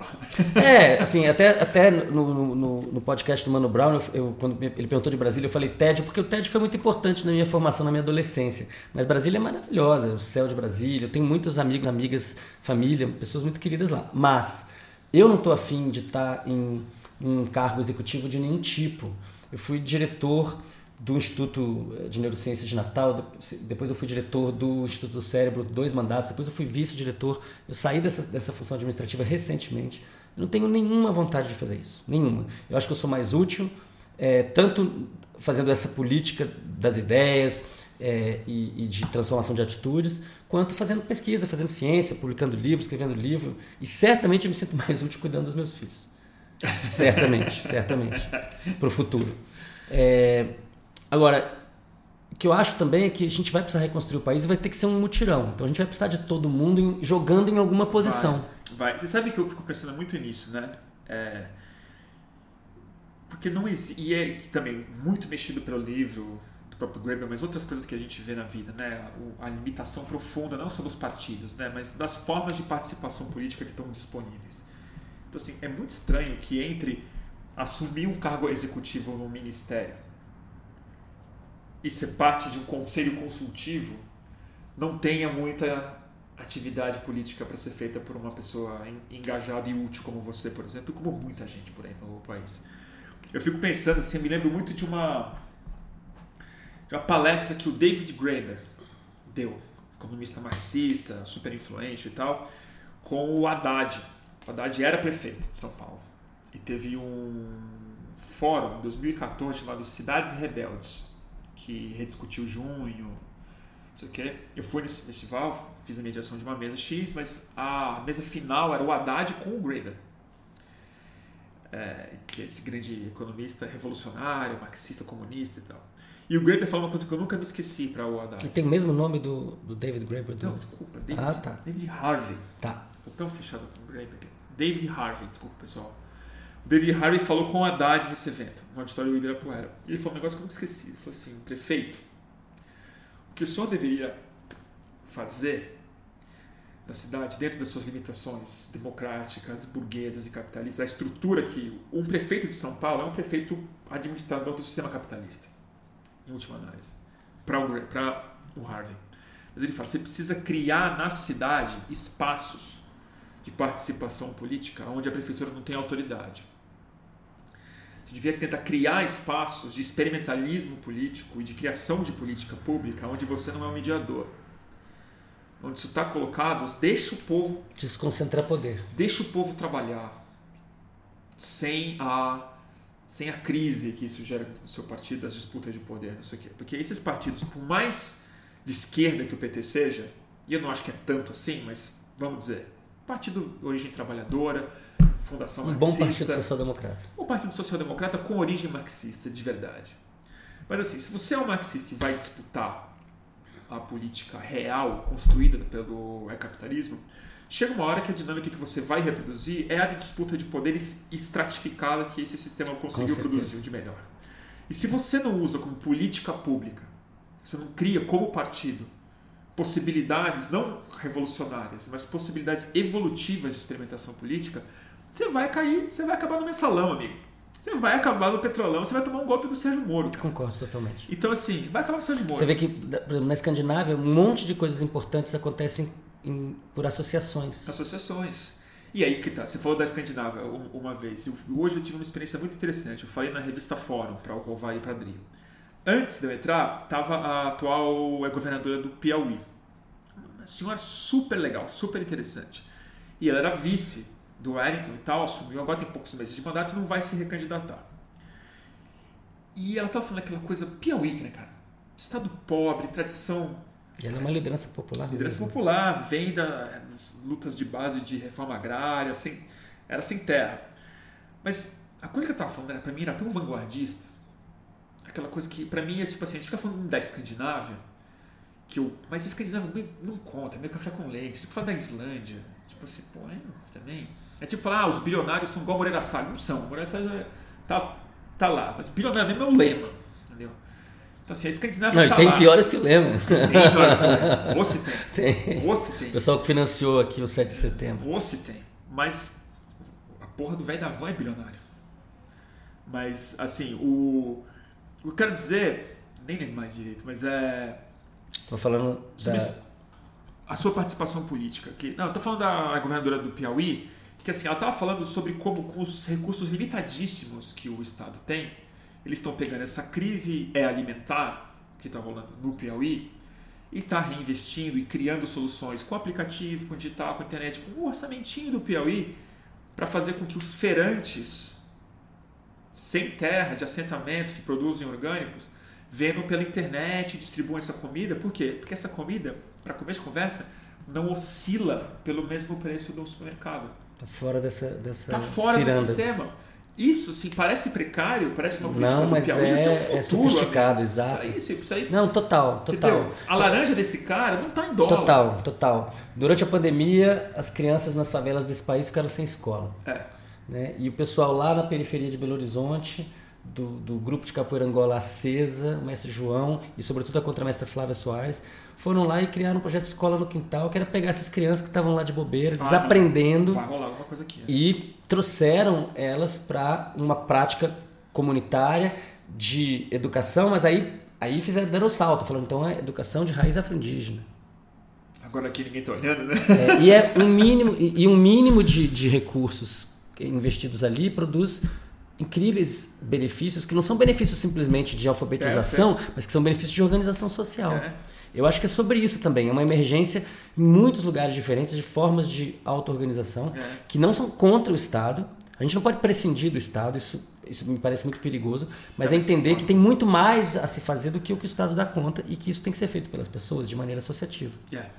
Não, concordo total. E aí, sendo muito prolixo, dando aquela volta gigante, mas voltando para a sua participação no governo Lula e da nossa participação como sociedade civil no governo Lula, o que eu acho que urge a gente pressionar, e mais do que pressionar, criar e propor mesmo formas híbridas de participação executiva no Estado. Entendeu? Porque entre ser parte de um conselho consultivo, eu já fui também. Não, não dá vontade. Eu já fui é, também. não- É legal. Não, mas não Mas é. assim- é, não, o negócio é fazer. Não tem poder É, é, eu, me sinto mais, eu me sinto mais É. co- construindo o país, é, entendeu? Com, investindo em capoeira É, mas assim, do que. Total. Mas isso não pode ser assim também. A gente precisa criar alguma zona cinza entre a capoeira e o Ministério do Esporte. A gente tem que criar alguma zona cinza, entendeu? Entre o Conselho Consultivo, que você certamente vai ser chamado, vai ter uma reunião a cada seis meses com o ministro da Ciência e Tecnologia, que a gente não sabe É. Quando eu falei um papel consultivo, eu nem pensei no conselho, eu pensei em ser uma pessoa que ajuda a formular política. Não, falar política. Né? Mas isso assim. Mas, e, que- é muito menos do, é muito mais intenso, intensivo do que, do que uma reunião Claro. de quando em quando, que na verdade não, não é nada. Mas ainda em assim, geral. você vai né? ser consultado. Eu quero dizer o seguinte: a gente não tem instituições médias, instituições novas, instituições para fazer frente ao oligopólio dos três poderes. Alguém diria que são as OCIPs, ou as OSs. vai ter gente que, boa, que a gente Não, conhece, não vai amigos, que vai Mas dizer que são. vai ter gente mas, que o que, dizer mas que o que você está provocando é muito mais do Não, que isso. tô O que você está que provocando é sobre emergência, autogestão. Eu tô falando sobre democracia, no fim das contas. Porque democracia para mim não é voto, é distribuição de poder. Se você não está distribuindo mais poder, você não é um país democrático. Você é um país que vota. Mas se o voto é o poder, desculpa. Entendeu? Total. Tá feliz o Total. Bolsonaro. Agora, mas- isso é interessante porque tem uma dimensão do que a gente está conversando aqui institucional, da concentração do poder eh, no Estado e, evidentemente, dos agentes privados. E, e volta para uma discussão que a gente teve antes, que é da, da- da- das pessoas que estão no privilégio abrirem mão do privilégio. Uma coisa muito incrível e muito terapêutica é abrir mão do poder. Quando você tem poder e, desconcentra o poder e abre mão do poder, uma relação, por exemplo, você está numa relação, é, por exemplo, uma relação heteronormativa, uma mulher e um homem, e o cara tem a grana, no momento que ele fala, não, a grana é, é- é do casal, isso é uma libertação enorme para ele. É. Para ele. É, e, e do- aí agora voltando para o Estado. É. Se o Estado faz isso que você está falando e promove é, e abre espaço para essa organização popular que já está rolando, que já está lá, na verdade já está lá, ela só, ela só tem pouco espaço. É. É, né, a gente pode estar falando aqui de horta comunitária, a gente pode estar falando aqui de alfabetização de adultos, a gente pode estar falando de, de produção de alimentos, a gente pode estar falando de cannabis medicinal. É isso, é sobre isso. E está rolando, já está rolando. O exemplo da cannabis medicinal é muito bom. Quantas associações de pacientes hoje estão no Brasil inteiro provendo remédios para pessoas que precisam?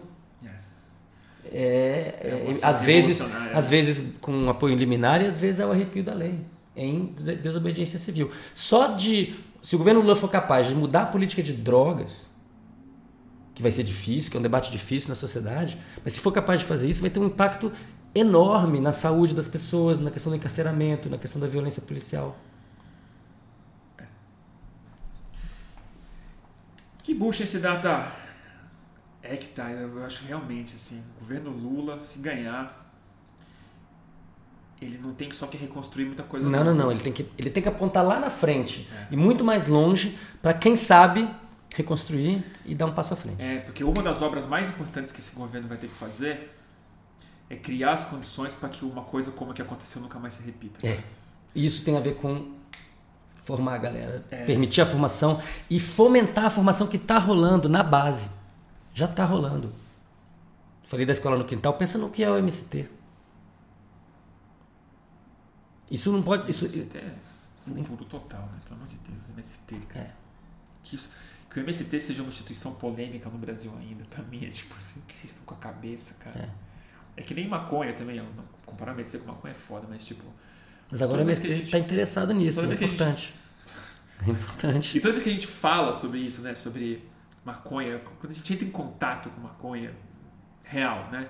Não só maconha fumada, mas maconha planta, maconha fibra, maconha história, maconha aromática e tal, você fala assim, nossa, eu não conheço uma planta mais amiga do homem do que essa. Não tem para batata.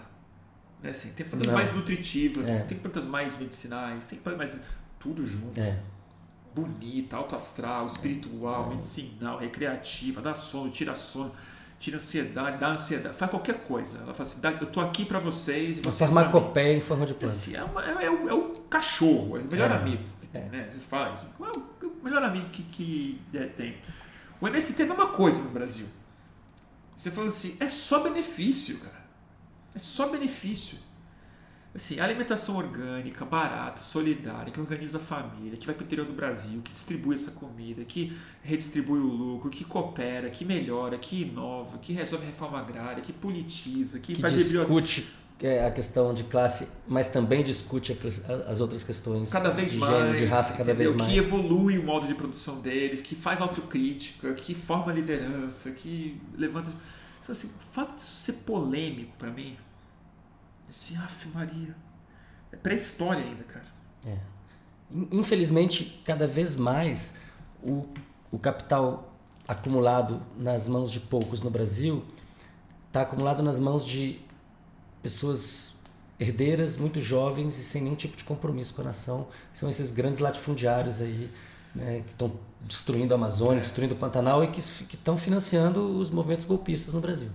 Então, então é, existe uma urgência. É, e aí que eu falo da questão das alianças. Eu acho que é uma coisa que tem que acontecer lá na base no MST tem que acontecer lá entre os bilionários, entre eles aqueles que são cavalos de Troia, que isso, que essa conversa possa rolar e é preciso fazer uma, uma um convencimento na, na linha do que você falou. Vai ficar melhor para todo mundo vai ficar melhor para todo mundo, porque depressão, ansiedade, tarja preta, suicídio tem todo, todas as camadas. Medo. Medo, medo. É, esse é um negócio que me cai a ficha um tempo atrás, numa viagem de ácido, justamente, que eu falei assim, dinheiro não é bem, não é bem distribuído, mas a miséria é bem distribuída. A miséria é ela é democrática. o dinheiro está acumulado e a riqueza está acumulada, mas a miséria é razoavelmente bem distribuída pessoas estão lá em cima, no, no, auge do poder, elas entram em pânico quando lembram que vão morrer. Elas não estão em paz com isso. Não, estão investindo todo Eles querem comprar a imortalidade. É. Lembra muito o Neuromancer do, do William Gibson, William né? Gibson, é. Deve ter muito comentário aqui. A gente tem que sair nessa data. Hum, tem muito comentário. Alguém tem. Deixa eu ler. Olha, as pessoas estão doando dinheiro, cara. Obrigado, Marcelo.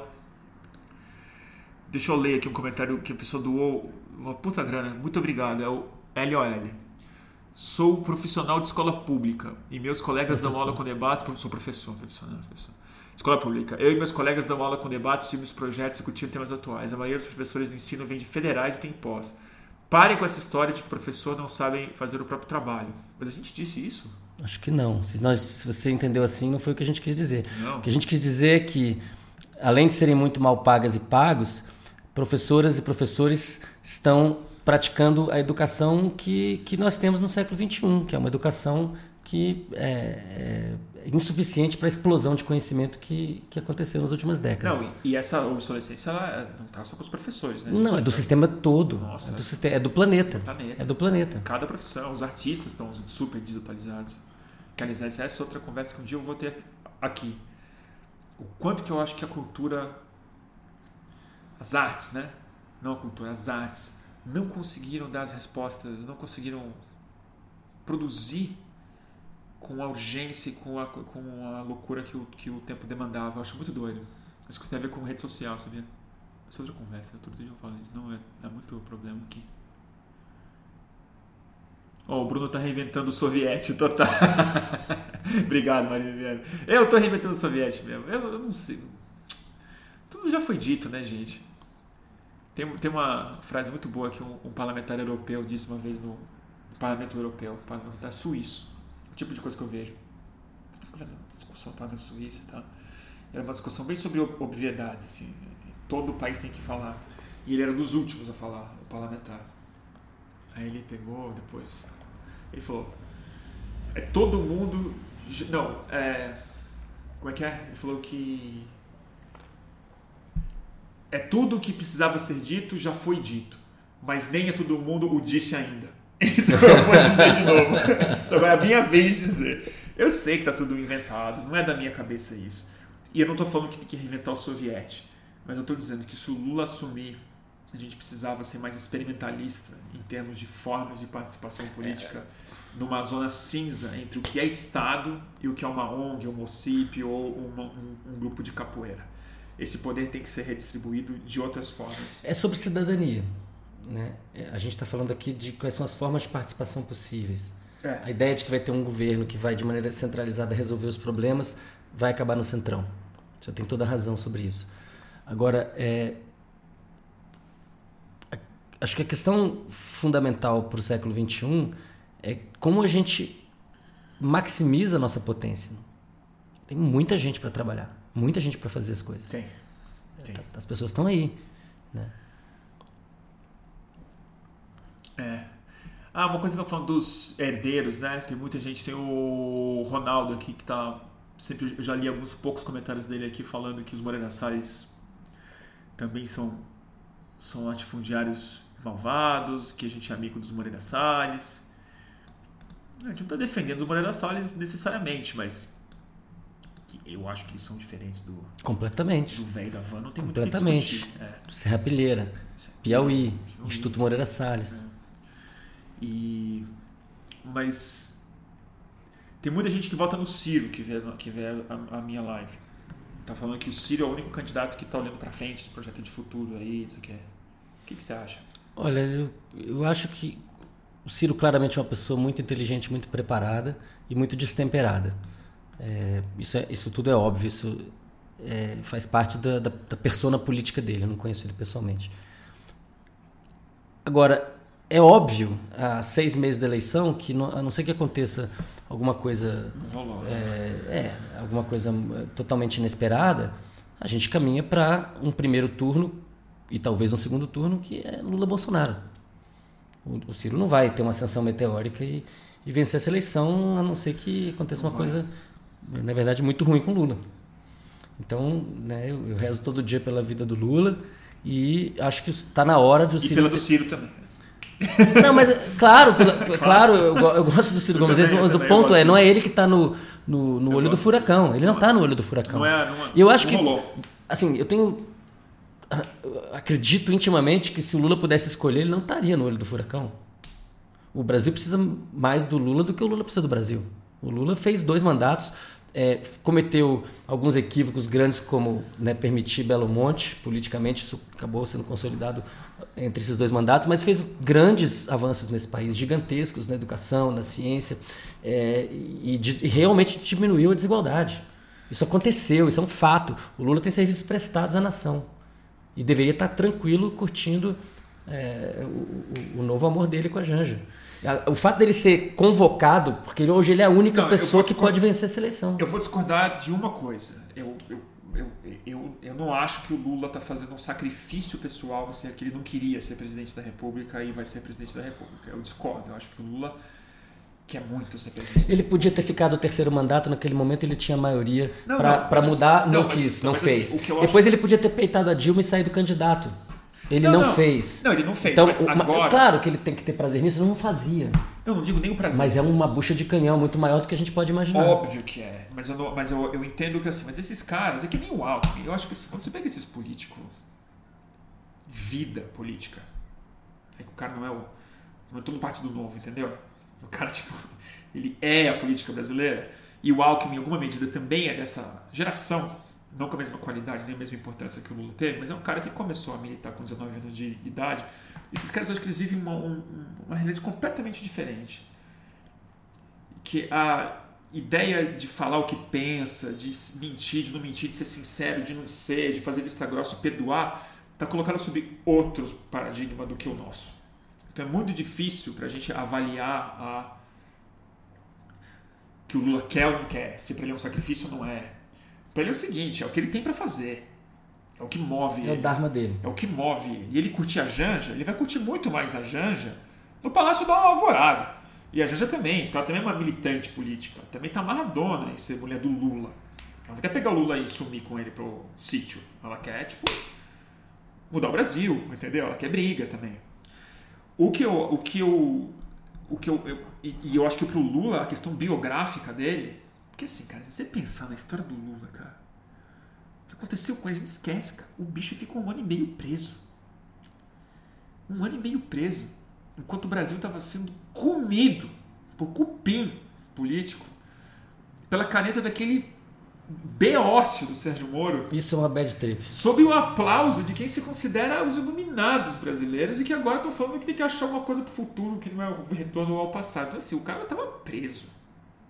Sem nenhuma garantia de sair. É, então assim, quando, se o cara volta e volta para ser presidente da República de novo, depois dessa jornada ilíada, assim, fazer a odisseia do Homero de Garanhuns, é uma biografia política comparável com, assim, aí está falando do Mandela, entendeu? Lula, outra, um outro nível de retomada. E que significa coisas mais importantes do que uma administração, uma gestão nova. Entendeu? É um reencontro simbólico do Brasil que nessas horas que a gente está falando de sonho, reprogramação cultural, pensar diferente, não dá para menosprezar o impacto disso. E compreendo totalmente o que você está querendo dizer, mas É, e essa é uma pergunta para fazer para o Lula, né? Se ele pudesse escolher entre estar nesse momento que a gente está vivendo agora, com, com, toda essa promessa de, de, de, digamos assim, de construção, de reconstrução nacional que está encarnada nele, uhum. mas com todo o risco que a gente corre e que ele corre, se ele pudesse escolher entre isso e, e não ter havido o golpe e ter havido uma outra maneira de se relacionar com as outras forças progressistas, por exemplo, o Ciro, por exemplo, a Marina. Não, eu tenho certeza. Se ele pudesse, se ele pudesse estar na posição que o Mujica tá, será que ele não preferia? Eu, eu ele não é um menino. Eu acho que hoje ele preferiria.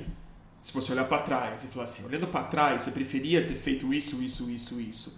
Não ser presidente, poder não estar num lugar de, de, de, de respeito não e ter sido não ter preso. sido preso, não ter passado por tudo que Com ele certeza, passou, eu ter perdido a Dona Marisa da maneira como eu aconteceu. tenho certeza que sim. Mas o fato o objetivo da situação é que, em grande medida, nessa parte da crítica, eu entendo o Ciro Gomes, parte, parcialmente eu entendo o argumento do Ciro Gomes, que ele não está mentindo, mas ele está exagerando, forçando a barra, na minha opinião, e fazendo hoje mais um serviço que qualquer coisa mas que é, em, em alguma medida, o Lula fez essas escolhas que isolaram a Marina, que massacraram a candidatura da Marina Silva, que alienaram quadros excelentes do PT que não topavam fazer. Que foi lá em Belo Monte, falou para todo mundo que ia ficar tudo bem e não ficou. Não ficou, entendeu? E Belo Monte não é só uma usina, entendeu? É um foco de metástase no norte brasileiro, é. cultural, tudo isso é verdade também.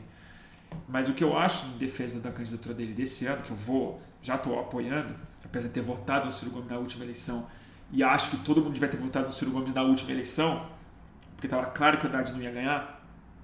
Tava claro. O Haddad quase ganhou, cara. Não, não quase ganhou. Coisa nenhuma. Não, sim. O chocolate do Bolsonaro estava escrito. Não, escrito. não, não. Na última você perdeu a eleição na última semana. Nada. O Bolsonaro nunca ficou atrás do, nunca ficou atrás do Haddad. Nunca ficou Se o Ciro Gomes e o Fernando Henrique Cardoso e essas figuras tivessem feito uma frente ampla, a gente podia ter ganhado aquela eleição. Talvez. Essa é a responsabilidade que esse ano não pode ser evadida. Talvez. Não pode Talvez. ser evadida. Não pode ser evadida. Eu só concordo completamente. E eu acho que essa é a humildade que, infelizmente, eu acho que o Ciro vai ter esse ano. De olhar a situação e falar: tá, o meu plano deu errado. O capital político tá com o Lula. Reconhecer. É o Bolsonaro que vai pro segundo tudo com ele, não sou eu. É óbvio. Entendeu? Olhar a situação de frente, entendeu? E, e, e parar de criar a narrativa que Se ele for para Paris de novo, como ele disse que vai fazer. Porque assim, nem ele está eva tá assim, evadindo uma responsabilidade que é enorme. Porque assim, nem vai, a... O país não aguenta mais quatro é, anos disso. Porque nem assim, desculpa, cara, nem a Globo tá falando de dois extremos mais. Não dá, né? Entendeu? E o Ciro tá começando a falar. É. E o, o Lula de extremista não tem nada.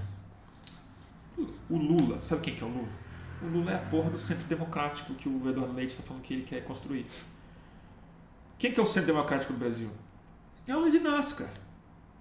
Exatamente. É o Luiz Inácio. Exatamente. Uma questão de homeostase. É, fazendo cosplay de socialista. Mas o centro democrático do Brasil é o Lula. O que, que ele é extremo? O Lula tem mais de Tancredo do que de Trotsky. É muito mais. Muito mais. Muito mais. Ele governou oito anos, gente. Você sabe de que partido que era o vice-presidente dele? Do PL. Que coisa incrível Sabe, 22, Que coisa incrível 22. Isso. Que coisa incrível 22. Que saudade Dois partidos na Lagoa. Jardim Alencar, que se filiou no partido, tudo bem, Jardim Alencar hoje a gente tem respeito por ele, na época também tinha. Mas quando ele se filiou no Partido Liberal, do PL, o Partido Liberal não era o Partido Liberal inglês. Não, assim. nunca foi. O Partido Liberal era nunca do Guilherme. Afife. Isso. Juntos chegaremos lá. Juntos chegaremos lá, dois patinhos na lagoa, vote Afife 22. Entendeu? E que era safado. E que o objetivo dele era pegar o seguinte: pega esse país em 89, que foi candidato a presidente em 89. Teve um momento dele que o pessoal achava que ele ia, tinha alguma chance. Durou duas semanas. Mas o Afife, a ideia dele era o seguinte: pô, tá em um país que tem uma infraestrutura que aí meio grande, ultrapassada, os militares construíram umas coisas aqui, já privatiza agora que tá barato. Choque de capitalismo. Já privatiza agora que tá barato. O, o modelo dele era o modelo Yeltsin. Acabou o comunismo, vende barato para oligarca. Uhum. A Petrobras, Vamos criar uma, uma a Petrobras uma vai custar 500 milhões de, É. de cruzado novo. O Zé Correia a gente assina um cheque calção aí, depois a gente paga quando começar a dar lucro. Esse era o Afif. Mas o Zé Alencar não era assim. Não era assim. Mas ele se filiou no partido do Afif, a convite do Afif. Bom, mas ele é um cara da direita. É. Acho que é o que está colocado o hoje. O Lula está com o cara da direita, O que é o Lula Alckmin. tá com- A gente está falando sobre é, qual é o mínimo denominador comum. Todo mundo concorda que tem que ter educação de boa qualidade? Todo mundo concorda que tem que investir em saúde, ciência, tecnologia, em cultura, esporte, ambiente? A gente- se a gente concordar com relação a isso, eu acho que o grande. Todo mundo concorda em relação às primeiras. É. A questão do ambiente é que eu acho que, que é a grande contradição. Porque eu acho que nem houve uma autocrítica no PT sobre o que foi feito. Nunca. Eles amam Belo Monte. Você fala com militante do PT, duas coisas que eles não admitem, cara. Eles acham que, tipo, eles acham que o pré-sal é bilhete premiado e que Belo Monte tá tudo bem. Tem uns probleminha lá, mas é, Mas é besteira. é besteira. Pistoleiro, isso. prostituição, Sabe alcoolismo, o que, que eles falam? Quando eu, faço, quando eu fui fazer programa em Altamira para mostrar Belo Monte, eu fui lá, filmei, entrevistei as pessoas, não sei o que. Você sabe o que, que eles ficam falando? Você é financiado pelo Jorge Soros, que tem interesse em eu falar que a Amazônia. É tipo, já estão achando que é tipo que, que Isso. algum gringo me liga para Isso. fazer esse trabalho sujo. Isso. A pessoa é doido, cara. Agora, o que eu quero do Lula? Um projeto. Sucateia o exército, militariza o Ibama. Você falou isso. Pega aqueles Gripen, dá tudo pra Ibama. E bombardeia todas as, as- todos os garimpos ilegais. Dá 15 minutos pra sair. Fala, vocês têm, vocês têm pra sair, pega a mochila Pega corre. suas coisas e corre. 15 minutos. Depois a gente vai bombardear Se isso não for feito, a Amazônia vai acabar. É, Ela está muito perto do ponto de não retorno. militariza o Ibama, entendeu? Pega o Instituto Chico Mendes, faz virar a CIA. Até porque, como o Cláudio Ângelo mostrou naquele artigo, é, se o Lula ganhar a eleição em 2023, vai ter guerra na Amazônia. Vai ter guerra na Amazônia. E vai mesmo. E não vai ser o exército que vai defender a gente. Então, assim, esse papo de. Hoje eu falei isso com o Errol Vai mais cedo. Pô, temos que reformar o exército, tem que aposentar esses caras, tem que investir em liderança progressista. Pra mim, assim, liderança progressista no exército tipo falar a ala esquerda da TFP. Tipo, não me interessa na progressista do exército. O que, que é? Aquele monte de tonto que acha que aprendeu alguma coisa nas agulhas negras? Sai fora. Já foi pra agulha negra? Não. um baixo astral. Você sente a, o hálito de golpe assim, a um quilômetro de distância. Infelizmente, é, a gente estava errado quanto às Forças Armadas. Né? Não é um local de meritocracia nem de excelência. É um local de mediocridade e de, na verdade, submissão a interesses estrangeiros. Né? Por incrível que pareça. É. Por incrível que pareça. Vamos. Quer falar mais alguma coisa? Nossa, a noite inteira, porque a gente tem um show pra ir, né? Não, prazer estar com você de novo. Acho que o Boletim do Fim do Mundo é, é essencial e espero que a gente se encontre Vamos novamente no boletim. Né? É, Vamos fazer com mais frequência. É. O pessoal cobra muito. A gente podia fazer um podcast, barato. Cê- chamando, eu, eu- atendo a chamada, você sabe Ah, e disso. o Mano Brown? É, eu tenho que fazer o merchan aqui. Saiu hoje o podcast do Cidade Ribeiro com o excelente, grande Mano Brown. Grande Mano Brown. Foi legal. Firmeza. Foi muito legal. Escuta, muito, é muito Mano impressionante Mano. ele. Mano a Mano. Acho que tava em primeiro lugar hoje no Spotify. É mesmo? Que legal. É, são Que dois ícones da cultura brasileira. Eu fiquei muito impressionado com ele. Siddhartha Ribeiro e, e Mano Brown. Vocês falam de psicodélico? Falando de tudo. Falou? falamos, falamos. Falamos, falamos de maconha. claro. Você acha que o Mano Brown já tomou psicodélico? Ah, pergunta pra ele, né? Você não perguntou? Eu não perguntei. Mas se perguntasse se soubesse a resposta, é, Você também não falaria? não falaria, né? Claro. Não, não, não falando pra você tirar do armário. Falando pra vocês Sim. conversarem isso em público, não, né? Não, mas na verdade, porque a questão que mais que é mais candente assim para para essa discussão, pensando no povo mesmo, é, é reverter a demonização da maconha, né? Você acha que é a questão mais urgente. É, e aí tem uma discussão mais ampla que é sobre drogas em geral. Então, eu sou da Sociedade Brasileira para o Progresso da Ciência, SPPC, É. que já há vários anos vem defendendo a, re- a legalização e regulamentação de todas as drogas. É. É, Essa é uma posição com base científica muito sólida. Inclusive foi, foi aprovada por un- unanimidade na Assembleia. Agora, eu acho que do ponto de vista da, da quebrada, do ponto de vista da, da, da periferia, das favelas, do país inteiro, a demonização da maconha ela, ela é justificativa para um massacre Não, ela, ela é um dos pilares, Um dos pilares do genocídio do brasileiro. genocídio brasileiro. Ela é, com certeza. No mundo inteiro, mas no Brasil, No ela Brasil é muito- sempre é é, muito mais forte, radicalizada. é. É muito forte. E outra coisa, aí uma última crítica que eu faço ao Ciro Gomes. Ontem deu uma declaração que ele é contra a legalização da maconha. O Ciro Gomes está apertando todas as notas erradas é. E, e, é uma pena porque ele é uma pessoa de valor e necessária é, para essa é reconstrução nacional. Mas sabe que eu, eu tenho um... Um desespero, na verdade, dentro da campanha dele. Sabe que eu tenho o, o checkmate que o Lula podia dar no Ciro Gomes? Eu falei isso pro Rovai hoje. Eu acho que ele podia dar um checkmate no Ciro. Que é o seguinte, o Lula tinha que pegar uma entrevista e quando perguntar de petróleo para o Lula, o Lula fazer essa colocação, falar ah, essa questão da Petrobras é seríssima, pré-sal, mas eu tô com uma ideia. Se eu for eleito presidente, eu tô querendo eu acho que a gente tem que parar com essa coisa de tecnocratas na Petrobras, gente no mercado. Eu vou convidar o Ciro Gomes para ser presidente da Petrobras. Eu acho que o Ciro está corretíssimo na análise que ele faz da Petrobras, um patriota como ele, entendeu? É o cara que tem coragem e tem que ser um político, uma pessoa que sabe operar o Estado, que entende de economia, mas que sabe falar, que mobiliza as forças, que sabe convencer o povo, que vai conversar com os trabalhadores da Petrobras, que, tá vai, trazer, que vai trazer o sentido patriótico, nacionalista necessário para a Petrobras e para a evolução da Petrobras, uma empresa do século XXI de energia limpa, não sei o quê. E eu acho que o homem para essa tarefa é o meu querido amigo Ciro Gomes. E o Ciro nem tem o que falar, cara. Imagina o Ciro Gomes no dia seguinte, ele falou assim, filha da puta. Olhar pro 5% dele, entendeu? Ligar pro Lula e falar, Luiz, vamos Vamos fazer um zoom? eu topo, cacete. Entendeu? Vamos lá. Cacete. Em algum momento ele tem que cair Bota na real. o Ciro né? na Petrobras e ponto final, cara. Porque, na boa, o Ciro, como candidato, ele está se revelando um mau líder. Uhum.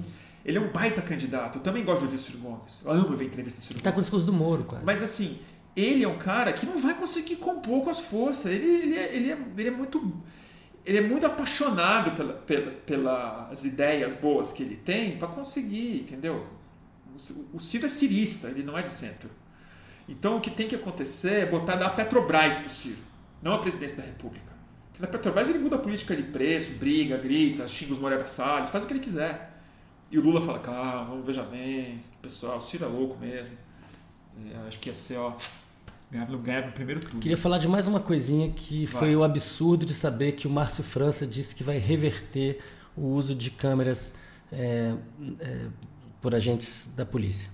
É, que é uma coisa que, quer dizer, com, é, é, muito difícil elogiar o Dória. O Dória é um, é um, é um farrapo político. Mas, mas ele teve. Foi no governo dele que isso aconteceu. E, e, embora exista uma discussão legítima sobre, é, é, sobre uh, os abusos que isso também pode permitir, é, os resultados falam por, si mesmo. São é. eloquentes, caiu a letalidade policial Exatamente. drasticamente. É isso. Então, é para isso está salvando isso, vida, isso não pode ser colocado não em pode, não menor pode, conta. Exatamente. E, e, eu acho que o Márcio França nesse sentido está é, tá fazendo a mesma coisa que a campanha do Ciro está fazendo, que é no desespero, né? O, o Márcio França está tá vendo que não vai conseguir para o segundo turno, né? O Haddad está bem à frente dele e ele está disputando os votos na direita, né? E o, o Ciro também. O Ciro está indo para a direita. É. O Ciro, Ciro falar em pleno século XXI que ele é contra a legalização da maconha, a maconha está mudando a medicina mundial, virou uma commodity. Então é, uma, é uma questão econômica essa altura do campeonato, não, não faz sentido ele, ele podia isso. fugir da pergunta. Claro. Eu entendo o candidato claro. majoritário fugir dessa pergunta, mas, mas não que... afirmar dessa maneira. Não afirmar dessa maneira. É. Mesmo a questão do aborto, o Lula colocou a questão do aborto, o pessoal caiu batendo em cima dele. O Lula não falou nada além do, do óbvio. Do óbvio. É, eu, seria melhor não falar muito sobre isso. Quantas mulheres de de classe alta é, fizeram aborto e, e, ficou tudo bem para elas. É, uma, é, um, é, um, número alto, a porcentagem é alta. É. Né? Na classe média também é. E na classe baixa também é. As mulheres fazem aborto no país, só que as pobres morrem. É isso. É, e aí, nesse sentido, o, o, o Lula ali pensou, ah, ele foi, foi tá, não temos que fazer essa discussão, essa discussão não é para esse ano. Eu tenho dificuldade de achar que a gente pode vencer essa eleição sem enfrentar esses temas. Deus te ouça. Vamos, vamos ver se. Não, a gente vai ter que conversar ainda mais esse ano. Quero saber o que você está lendo, o que você está vendo de filme. Mas vamos para o nosso show, senão a gente vai perder. Vamos. Axé, pessoal. Pessoal, obrigado pela audiência. Obrigado pelas generosas doações das pessoas. Acabei de ter uma doação de R$ 13,13. Acho que é uma declaração de voto. Agradeço demais. E vamos tentar não, não demorar tanto para o, segundo, para o próximo boletim. Beleza. Tá bom? Turma, depois eu juro que eu leio todos os comentários, não todos, mas eu vou entender o que aconteceu nessa caixa de comentários e a gente responde alguns deles no próximo Boletim do Fim do Mundo que eu farei é, na semana que vem. Então, turma, fica com Deus aí. E com a deusa. Com Deus. Deus E. Deus E. Deus é. Deus agora que fala. E aí? É, vamos lá, peraí, Tem uma galera puta. Os ciristas estão putos. Ah, eles estão putos, fazer o quê? Estão putos fazer o quê, né? A gente meteu o sarrafo nele.